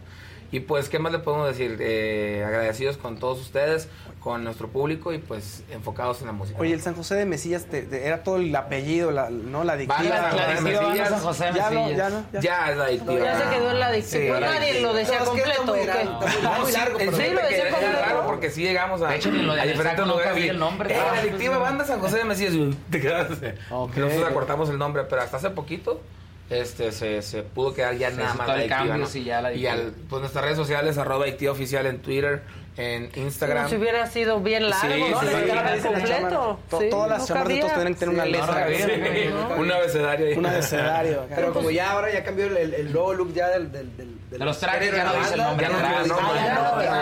antes se usaba más con el nombre atrás de todas las bandas. Ya hoy pues se cambió un poquito el vestuario hemos cambiado como que se quieren ver más acá, ¿no? Sí. ¿O qué? No, ¿Más pues, fancy? Yo ¿Más que sí, no, Exacto, sí. Ese es el nuevo término ya, el que usamos para todo. Oigan, pues gracias por venirnos No, a gracias. Suerte con sus premios, Gracias. los conciertos. Síganlos. Si les gustan, consúmanlos. Claro. Y pues como todo, es que luego también entran aquí para quejarse de nosotros, no, No, te creas. no, no. Pero nos están viendo. No, para nada. Pero- es, un, es un placer estar aquí. Gracias por la invitación. Y pues ojalá que pronto regresemos, ¿no? Para presumir los premios que nos vamos a traer de allá. Pues que regresen con los tres premios en una de esas. Muchas Gracias gracias. a todos ustedes que nos vieron, síganos en las redes sociales. Ahí estamos en la saga oficial. Mañana a partir de las 9 de la mañana. Aquí estamos toda la banda de Adela. Y pues nada, que tengan un buen día y aprovechen. Ya se fue enero. Por fin se fue enero. Después Ahora de 100 a días. quejarnos de febrero. Sí, febrero. Porque el Sí. chiste es quejarnos. Sí, Sí, claro. sí, Bye. Ya no se ataquen. Bye. Hola. Eh, qué よし!